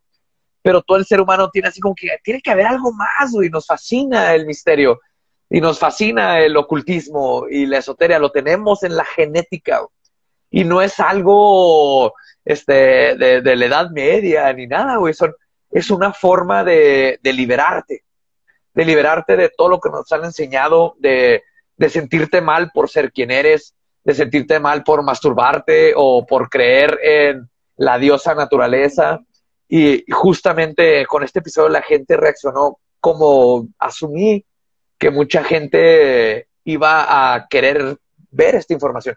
Qué chido, qué chido. Yo, yo realmente, fíjate, güey, tenía, tenía muchas ganas de platicar justo de temas esotéricos contigo, pero como lo señala el público, ya vamos para las tres horas, así que yo creo que vamos a tener que aventarnos luego.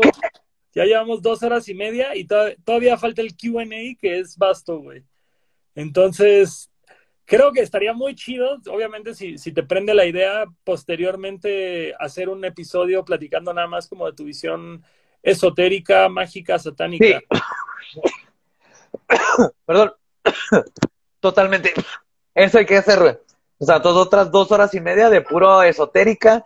Y me gusta porque está, es bien interesante, güey, platicar con, por ejemplo, contigo. Porque tienes una, una visión no, no manchada, güey, de lo que es esta, estas técnicas, estas filosofías. Y creo que entre, entre los dos podemos sacar las dudas de muchas personas sobre qué, verdaderamente es la esotérica, el ocultismo, el satanismo, inclusive. Claro, y, fíjate, ahí me encanta porque ese es el tema de decir, yo no creo en nada de eso, pero me encanta oírlo y me encanta saberlo y me encanta justamente poder, poder entender la visión de la gente que sí lo cree y tener una conversación sana y un diálogo. ¿Y quién quita que termino creyendo o teniendo interés de investigar más allá de esta conversación? Y, justamente creo que de eso se trata la comunicación, de eso, de eso tendrían que ser todos los diálogos, conversaciones, debates, discusiones, como lo quieras llamar, güey. Oye, ese es el alma de, la esotérica y, el, y, el, del esoterismo y el ocultismo. El diálogo, el romper con... ¿Y, y qué más? No, no, es, no es una religión, güey. Es, es una forma de vivir, güey. Es un, es un este concepto de vida y de pensar. El pensar, hay algo más, voy a buscar más, ¿no? Claro. Pero, pero, pero me quedo con la duda que sí quiero sacar, que es un sigilo, que todo el mundo igual lo ha mencionado. Ahí está, por ejemplo, a ver si puedo. Eh, este que está aquí. Ajá. Ese es un sigilo. Pero sí, el sigilo es Ok. Con los sigilos he tenido dos corgis. Maggie. Ven, Maggie. Ahí les voy a enseñar. Maggie, ven. Yo tengo una, tengo una foto cargando a Maggie con una espada. Sí, ese es Maggie. Maggie. Oh, señora Maggie. Entonces, Maggie es mi segundo corgi. Mi primer corgi era Sherlock. Eh, falleció por una enfermedad que eran los garrapatas que estuve la chingada. El punto es que los dos corgis los tuve a partir de un sigilo, que es magia caos, ¿no? Como hacer que tu voluntad se haga realidad. Entonces, el sigilo es mi, lo que yo quiero que pase es, yo quiero tener un, corgi. Entonces, esa frase, esa intención, la conviertes en un símbolo como el que te enseñé. Entonces, en lugar de, que sea yo quiero tener un corgi, puede ser una X. Lo, lo simbolizas, lo, le creas un símbolo que es el concepto, vaya. Así de pelada. a los, los códigos QR. Son un sigilo. sí, güey. Ves que son puros cuadritos. Sí. Pero si sabes cómo leerlo, tiene, puede tener mil cosas de información. Nomás el código QR. Sea, el sigilo lo que hace es eso. Este reduce toda esa intención, que en mi caso fue, por ejemplo, tener un corgi, a nomás un símbolo, a un código QR. Y lo que haces, lo, que lo activas con, con la gnosis, se va al subconsciente para que tu ego, que es el que piensa de que ah, estas cosas son mamadas, esto no puede pasar, este, que te tiene que suceda. Entonces lo pasas con el sigilo al subconsciente. Lo más fácil es masturbándote porque el orgasmo te llegaba directamente a, ese proceso de oh, la gnosis, que es estar ni aquí ni allá, aunque sea por un segundo. Y eso empieza un proceso donde empiezas a controlar las sincronías. Entonces, por ejemplo, mi primer corgi me lo encontré en la calle. Órale. Y puse pósters en todos lados porque era un pinche corgi. Yo, no mames, en Juárez hay tan poquitos corgis que nunca encontré pareja para ninguna de las dos corgis. Nadie, nadie jamás este, pidió por el corgi, güey. De hecho, hasta ni nos lo íbamos a quedar porque yo vivía con mi roomie y él no le gustaban los perros, güey. No, nunca fue mi intención quedármelo, nomás fue de, no mames, nos encontramos un corgi, güey.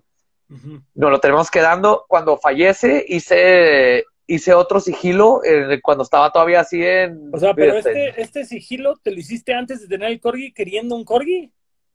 No, no, no. Este es, este es un ejemplo de sigilo. Este, es, Ah, este es otro significado. Ok, va, va. El del corgi fue uno que hice personal nomás para el corgi. Ok.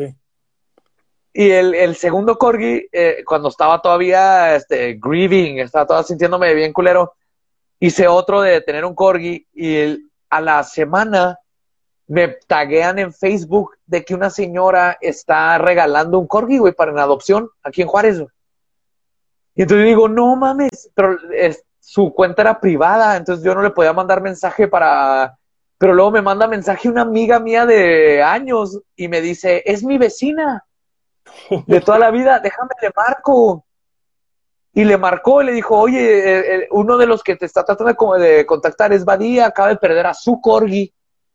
Y le- es un amor de persona y los ama a los perros y bla, bla. Y al, al siguiente día él me contacta la chava y me dice, es tuyo, este es, nos vemos en tal lado y Pasa. me dio al corgi con su todo. Eso es lo que hace la magia, güey, o sea, te- te- hace que las probabilidades vayan en tu favor, güey, se conecta todo. Pero ¿cuál es la probabilidad de que, tu, que haya tenido dos corgis? Claro, claro, claro, claro. Son cosas que dices, son, son coincidencias demasiado cabronas, güey. Es cuando, cuando, nuevamente, güey, no sé, o sea, no es, no es creer en Dios, no es creer en algo, No. pero al mismo tiempo es decir como, es muy raro que estas cosas hayan sucedido cuando todas las probabilidades van en contra de ello, güey. Así es, y no, y, y no se trata de Dios, se trata de ti y el universo y la conexión y, y, y como fluir dentro de y encontrar tu espacio y, y hacer que las cosas vayan a tu favor.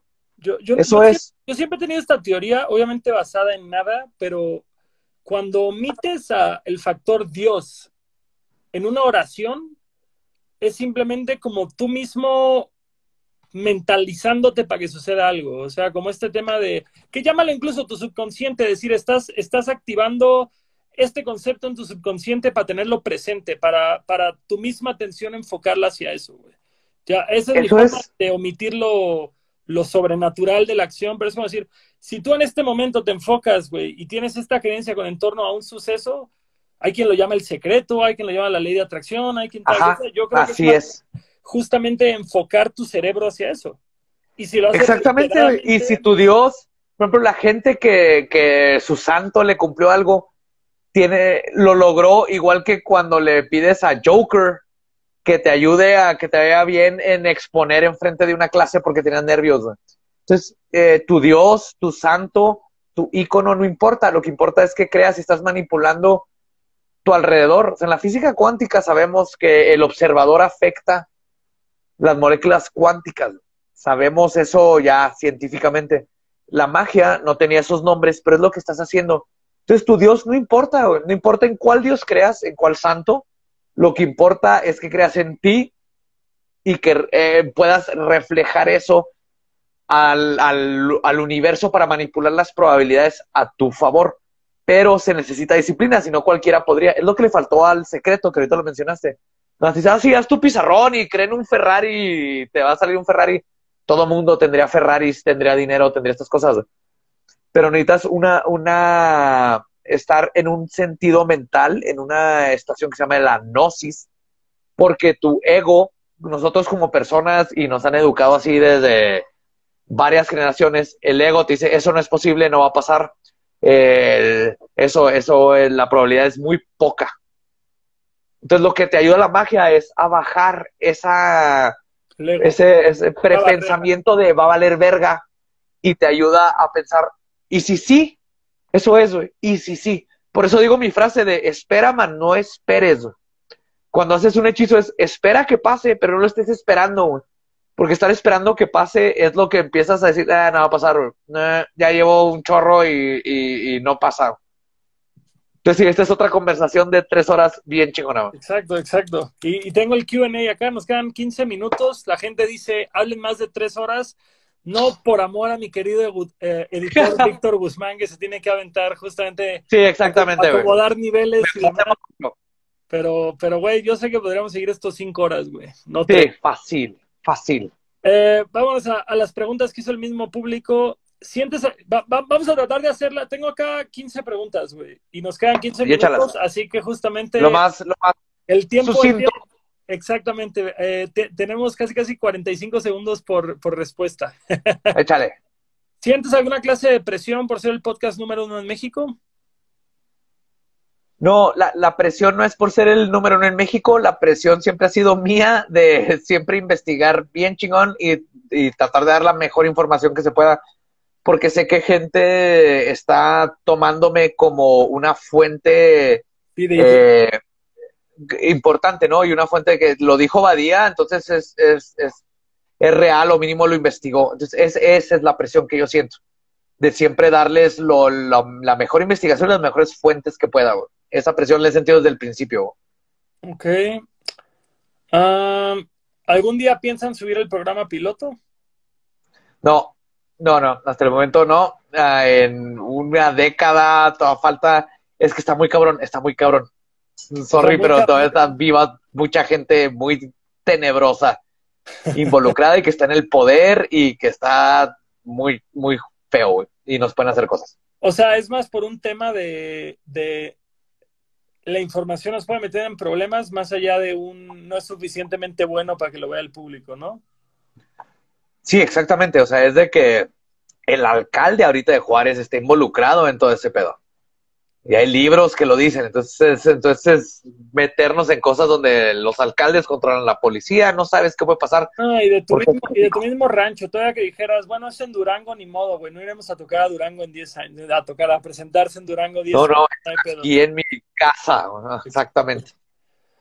¿Has vivido alguna clase de experiencia mágica o algún eh, al- alguna clase de experiencia con magia rituales haciendo esta... A ver, está tomando redactado esto, perdón. ¿Has vivido alguna experiencia paranormal haciendo una investigación para algún programa? Para un programa no, pero si leen mi tesis que está ahí en leyendaslegendarias.com, eh, que fue toda la parte de mi tesis de maestría, evoqué eh, entidades, las vi, estuvieron caminando alrededor de mí, platiqué con ellas, las pinté.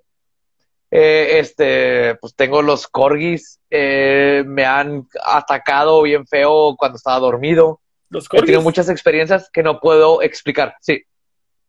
O sea, me levanté así con la, algo jalándome la pierna, lo vi irse, eh, mi, mi, esta era Maggie, ladrando como nunca ladrado. Entonces he tenido muchas experiencias, pero la, la más, y esa fue controlada, fue en la tesis. O sea, yo vi esas criaturas que, que describo en la tesis y las que pinté estaban alrededor de mí y platiqué con ellas y es algo que he hecho muchas veces también enfrente de un espejo que se llama el Scrying Mirror, que es lo que hacían las pitonizas. Eh, Crying. scrying con S-C, Ajá. con, con S antes del cry, scrying mirror. ¿Y qué, qué significa ese verbo, güey? Es el, son espejos de agua, espejos negros Ajá. que se usan para visualizar cosas cuando estás en el estado de gnosis. ¿ves? Necesitas estar meditando y todo. Lo primero que pasa, voy a tratar de, sé que es rápido, pero después de un rato estar meditando enfrente del espejo y estar evocando algo, lo primero que, la primera vez que lo hice y las subsecuentes, tu cara, porque estás viendo tu reflejo, mi cara se paraliza, ahí es donde sé que ya funcionó, porque yo, yo puedo moverme, pero mi reflejo no se mueve. Güey. Ok. Entonces te puedes mover y tu reflejo no se mueve.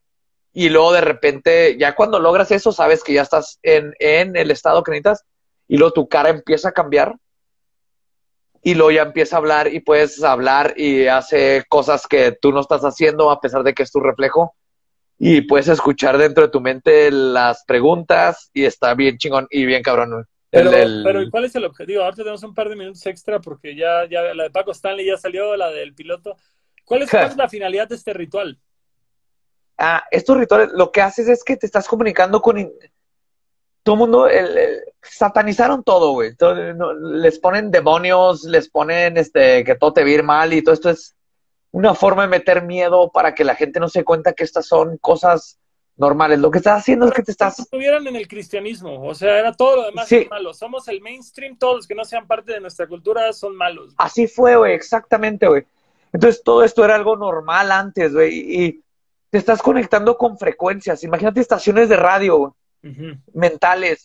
Y hay una estación de radio de jazz, hay una estación de radio de cómo ser arquitecto, hay una estación de radio de calmarte, hay una estación de radio que te enseña tesoros secretos.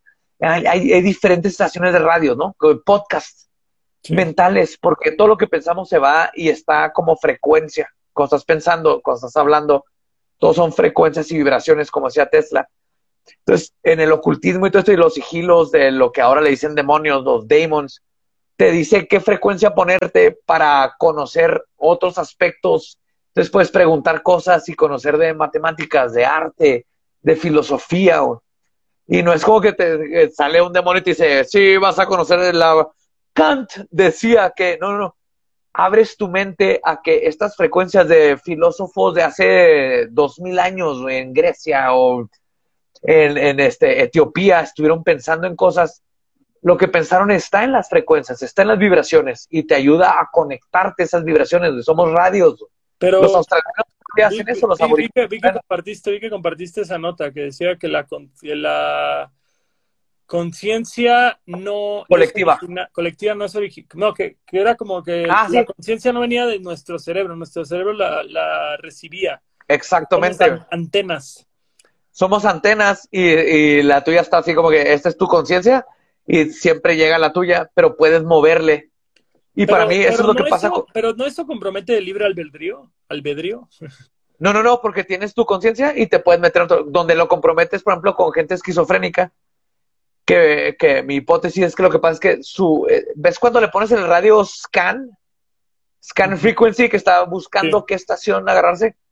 Los que tienen esquizofrenia, para mí, es- le- su cerebro está buscando y está conectándose a diferentes frecuencias sin control. Y antes, la esquizofrenia es algo nuevo porque antes eran los que eran esquizofrénicos o tenían estos problemas eran los chamanes.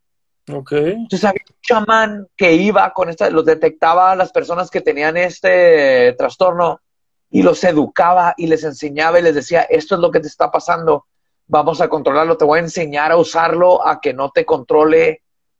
Y cuando se acaba el chamanismo, eh, llega el monoteísmo y el cristianismo y todo esto, se acaba ese, ese tipo de guía y lo que empieza a pasar es de que luego ya la psicología no sabe qué hacer porque ellos lo están viendo todo como tú estás mal porque no piensas como yo. Y ya no hay quien guía a estas personas. Entonces, no estoy diciendo que no es un trastorno, lo que estoy diciendo es que falta es esa guía de cómo controlarlo y cómo saber qué es lo que te está pasando. Es como que el, el- como hombre así eyaculas y así que, ¿qué está pasando? Y si- que te digan, güey, es, es que te la jalaste y es normal. Eh, eh, Tu pene escupió esa madre, no pasa nada, güey. Déjame, es lo que pasa, güey. O sea, mucha gente con lo que ahorita llamamos trastornos, es nomás no tienen las guías que antes se habían, porque hay un chorro de documentos, de documentación, perdón, de cómo antes eran las personas que se iban a hacer chamanes, pitonizas, eran, eran este, estas personas que están conectadas al universo, estas frecuencias. Órale, pues está muy interesante ese pedo, güey. Y sí, sí, sí veo totalmente cómo en, en otra época podría interpretarse justo el estoy comunicándome con otro espíritu, estoy, estoy acercándome a otra entidad, Dios está hablando a través de mí, etcétera. Sí, y, y ese, ese dios era idea de otros lados. Por ejemplo, el arco y la flecha se inventó casi al mismo tiempo en tres partes diferentes del mundo donde geográficamente no podían tener contacto. No, Porque una conciencia colectiva, las que todas estén alineadas, güey, exacto. Hay experimentos con ratas, güey, donde les enseñan a la misma especie de rata un laberinto en Australia, mientras eh, en Estados Unidos, una vez que las de Australia aprenden, las de Estados Unidos lo resuelven a la primera, güey. Órale, porque están conectadas en un inconsciente, en un, en un este, subconsciente colectivo. Ok. Todo esto lo tenemos los seres humanos, güey. Nomás que lo- los, los satanizaron y todo, todo para controlarnos, güey, porque es lo que tenemos que entender, güey. Cambiando totalmente de tema, ¿puedes Échale. hablar un poco de tu trayectoria haciendo videos para José Madero? Sí, conocí a José Maduro por un buen amigo mío que es este, el Bola. Jesús Yáñez, que estuvo en Tolidos también.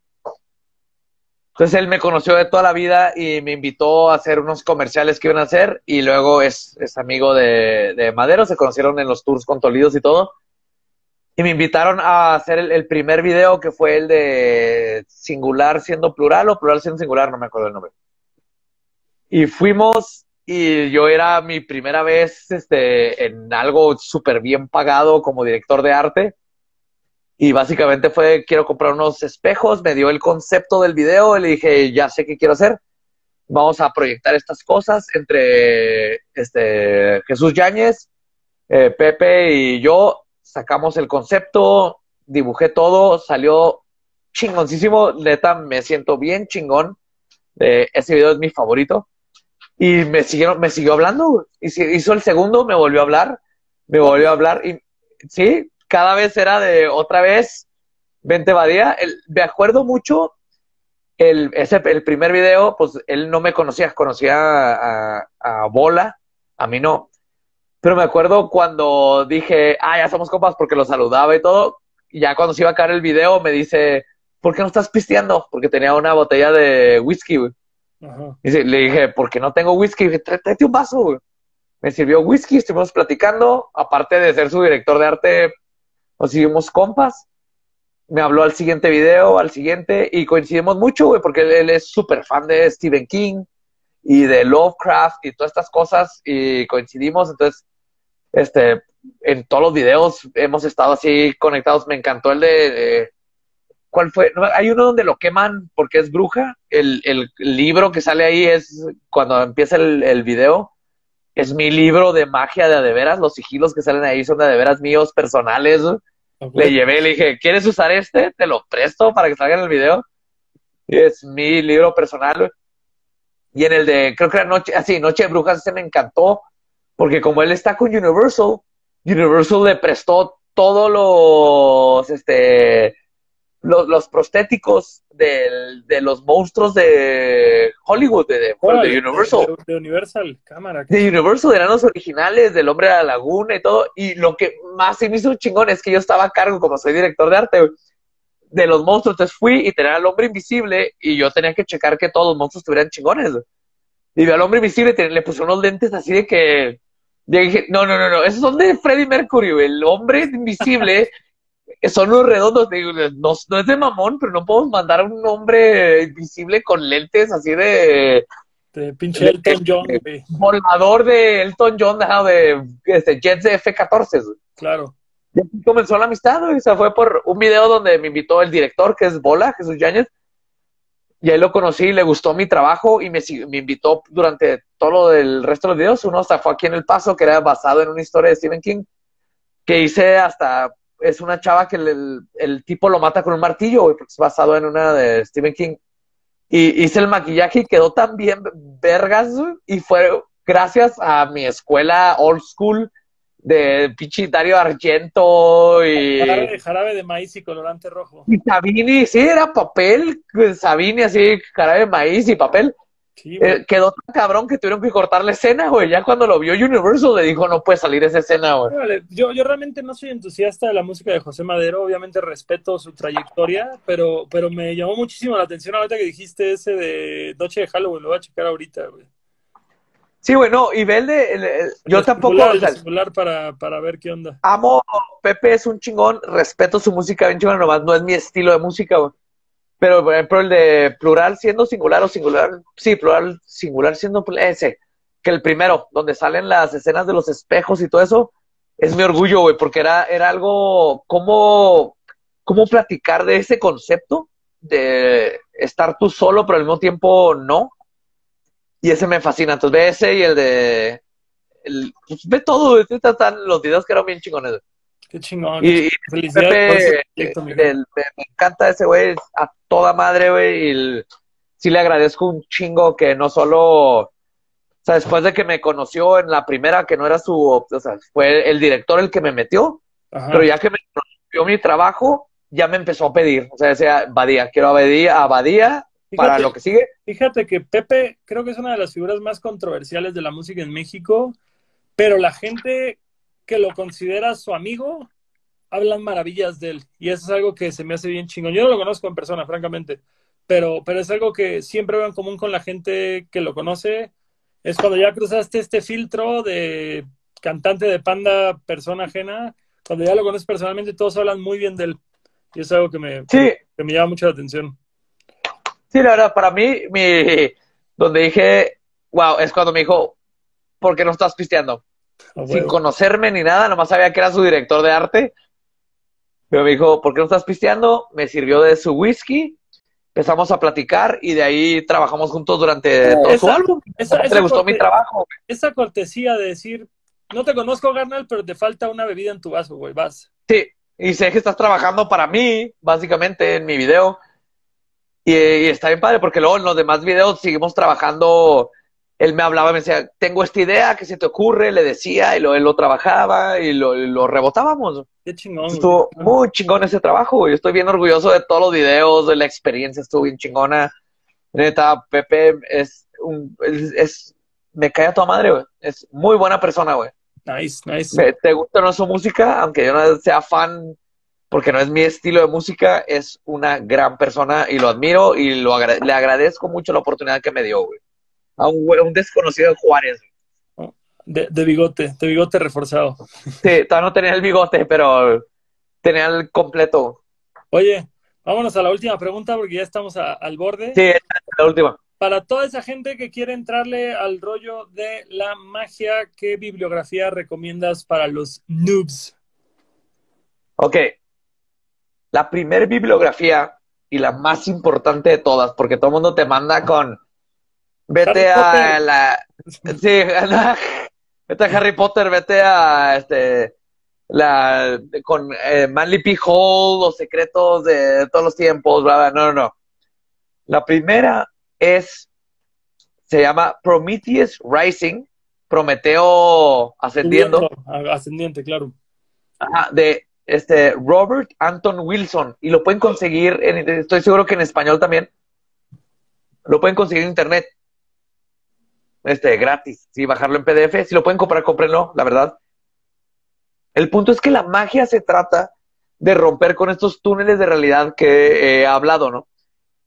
La magia es de liberarte y sentirte bien contigo mismo, con las personas que conoces y con el mundo en general, conectarte con el todo y poder decir, fuck it, soy feliz y las cosas pasan porque pasan y aparte puedo a veces manipularlas a mi favor pero lo primero que tienes que hacer es romper, especialmente como mexicanos, que nacimos igual que yo, con, con toda una cultura este, judeocristiana, romper con eso y no tienes que dejar de ser católico, si eso les da miedo, para eh, eh, tener las experiencias de abrir tu mente y nadie te va a castigar fuera de eso. Entonces, Prometheus Rising de Robert Anton Wilson vienen, vienen este, al final de cada capítulo, lo que me gusta, vienen ejercicios bien chingones, como te dice, por ejemplo, te dice, hoy, el día de hoy, vas a ser católico bien cabrón, y platícala y habla con la gente y convéncelos de que Jesús es la cosa más chingona del mundo. El día de mañana vas a ser budista. comprende el budismo, comprende la gente, trata de convencer a la gente que el Buda es lo más chingón del mundo. Con los que te topes y platiques, diles, ahora soy budista es formas de que, de mantener tu mente líquida, güey, de no, que no se estanque, claro. de moverte. Prometheus Rising. Y después de ese, busquen este Liber Null, Liber, N-U-L-L, que es de, de Hein, H-I-N-E. Liber Null, de toda esta, toda la bibliografía en el de leyendas legendarias, con esos dos.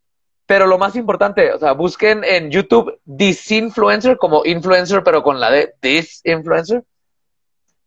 Ahí tengo un video de cómo hacer sigilos.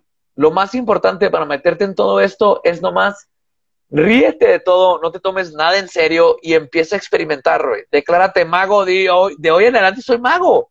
Puedo ser católico y mago, puedo ser ateo y mago, no importa, pero de hoy en adelante soy mago y voy a empezar a hacer sigilos y voy a empezar a hacer magia y voy a empezar a abrir mi consciente e irme en un viaje bien chingón que, ¿qué importa, no? En esta realidad, güey.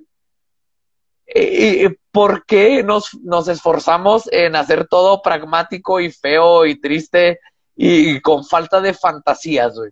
¿Por qué dejar de creer que hay ovnis y fantasmas y, magia?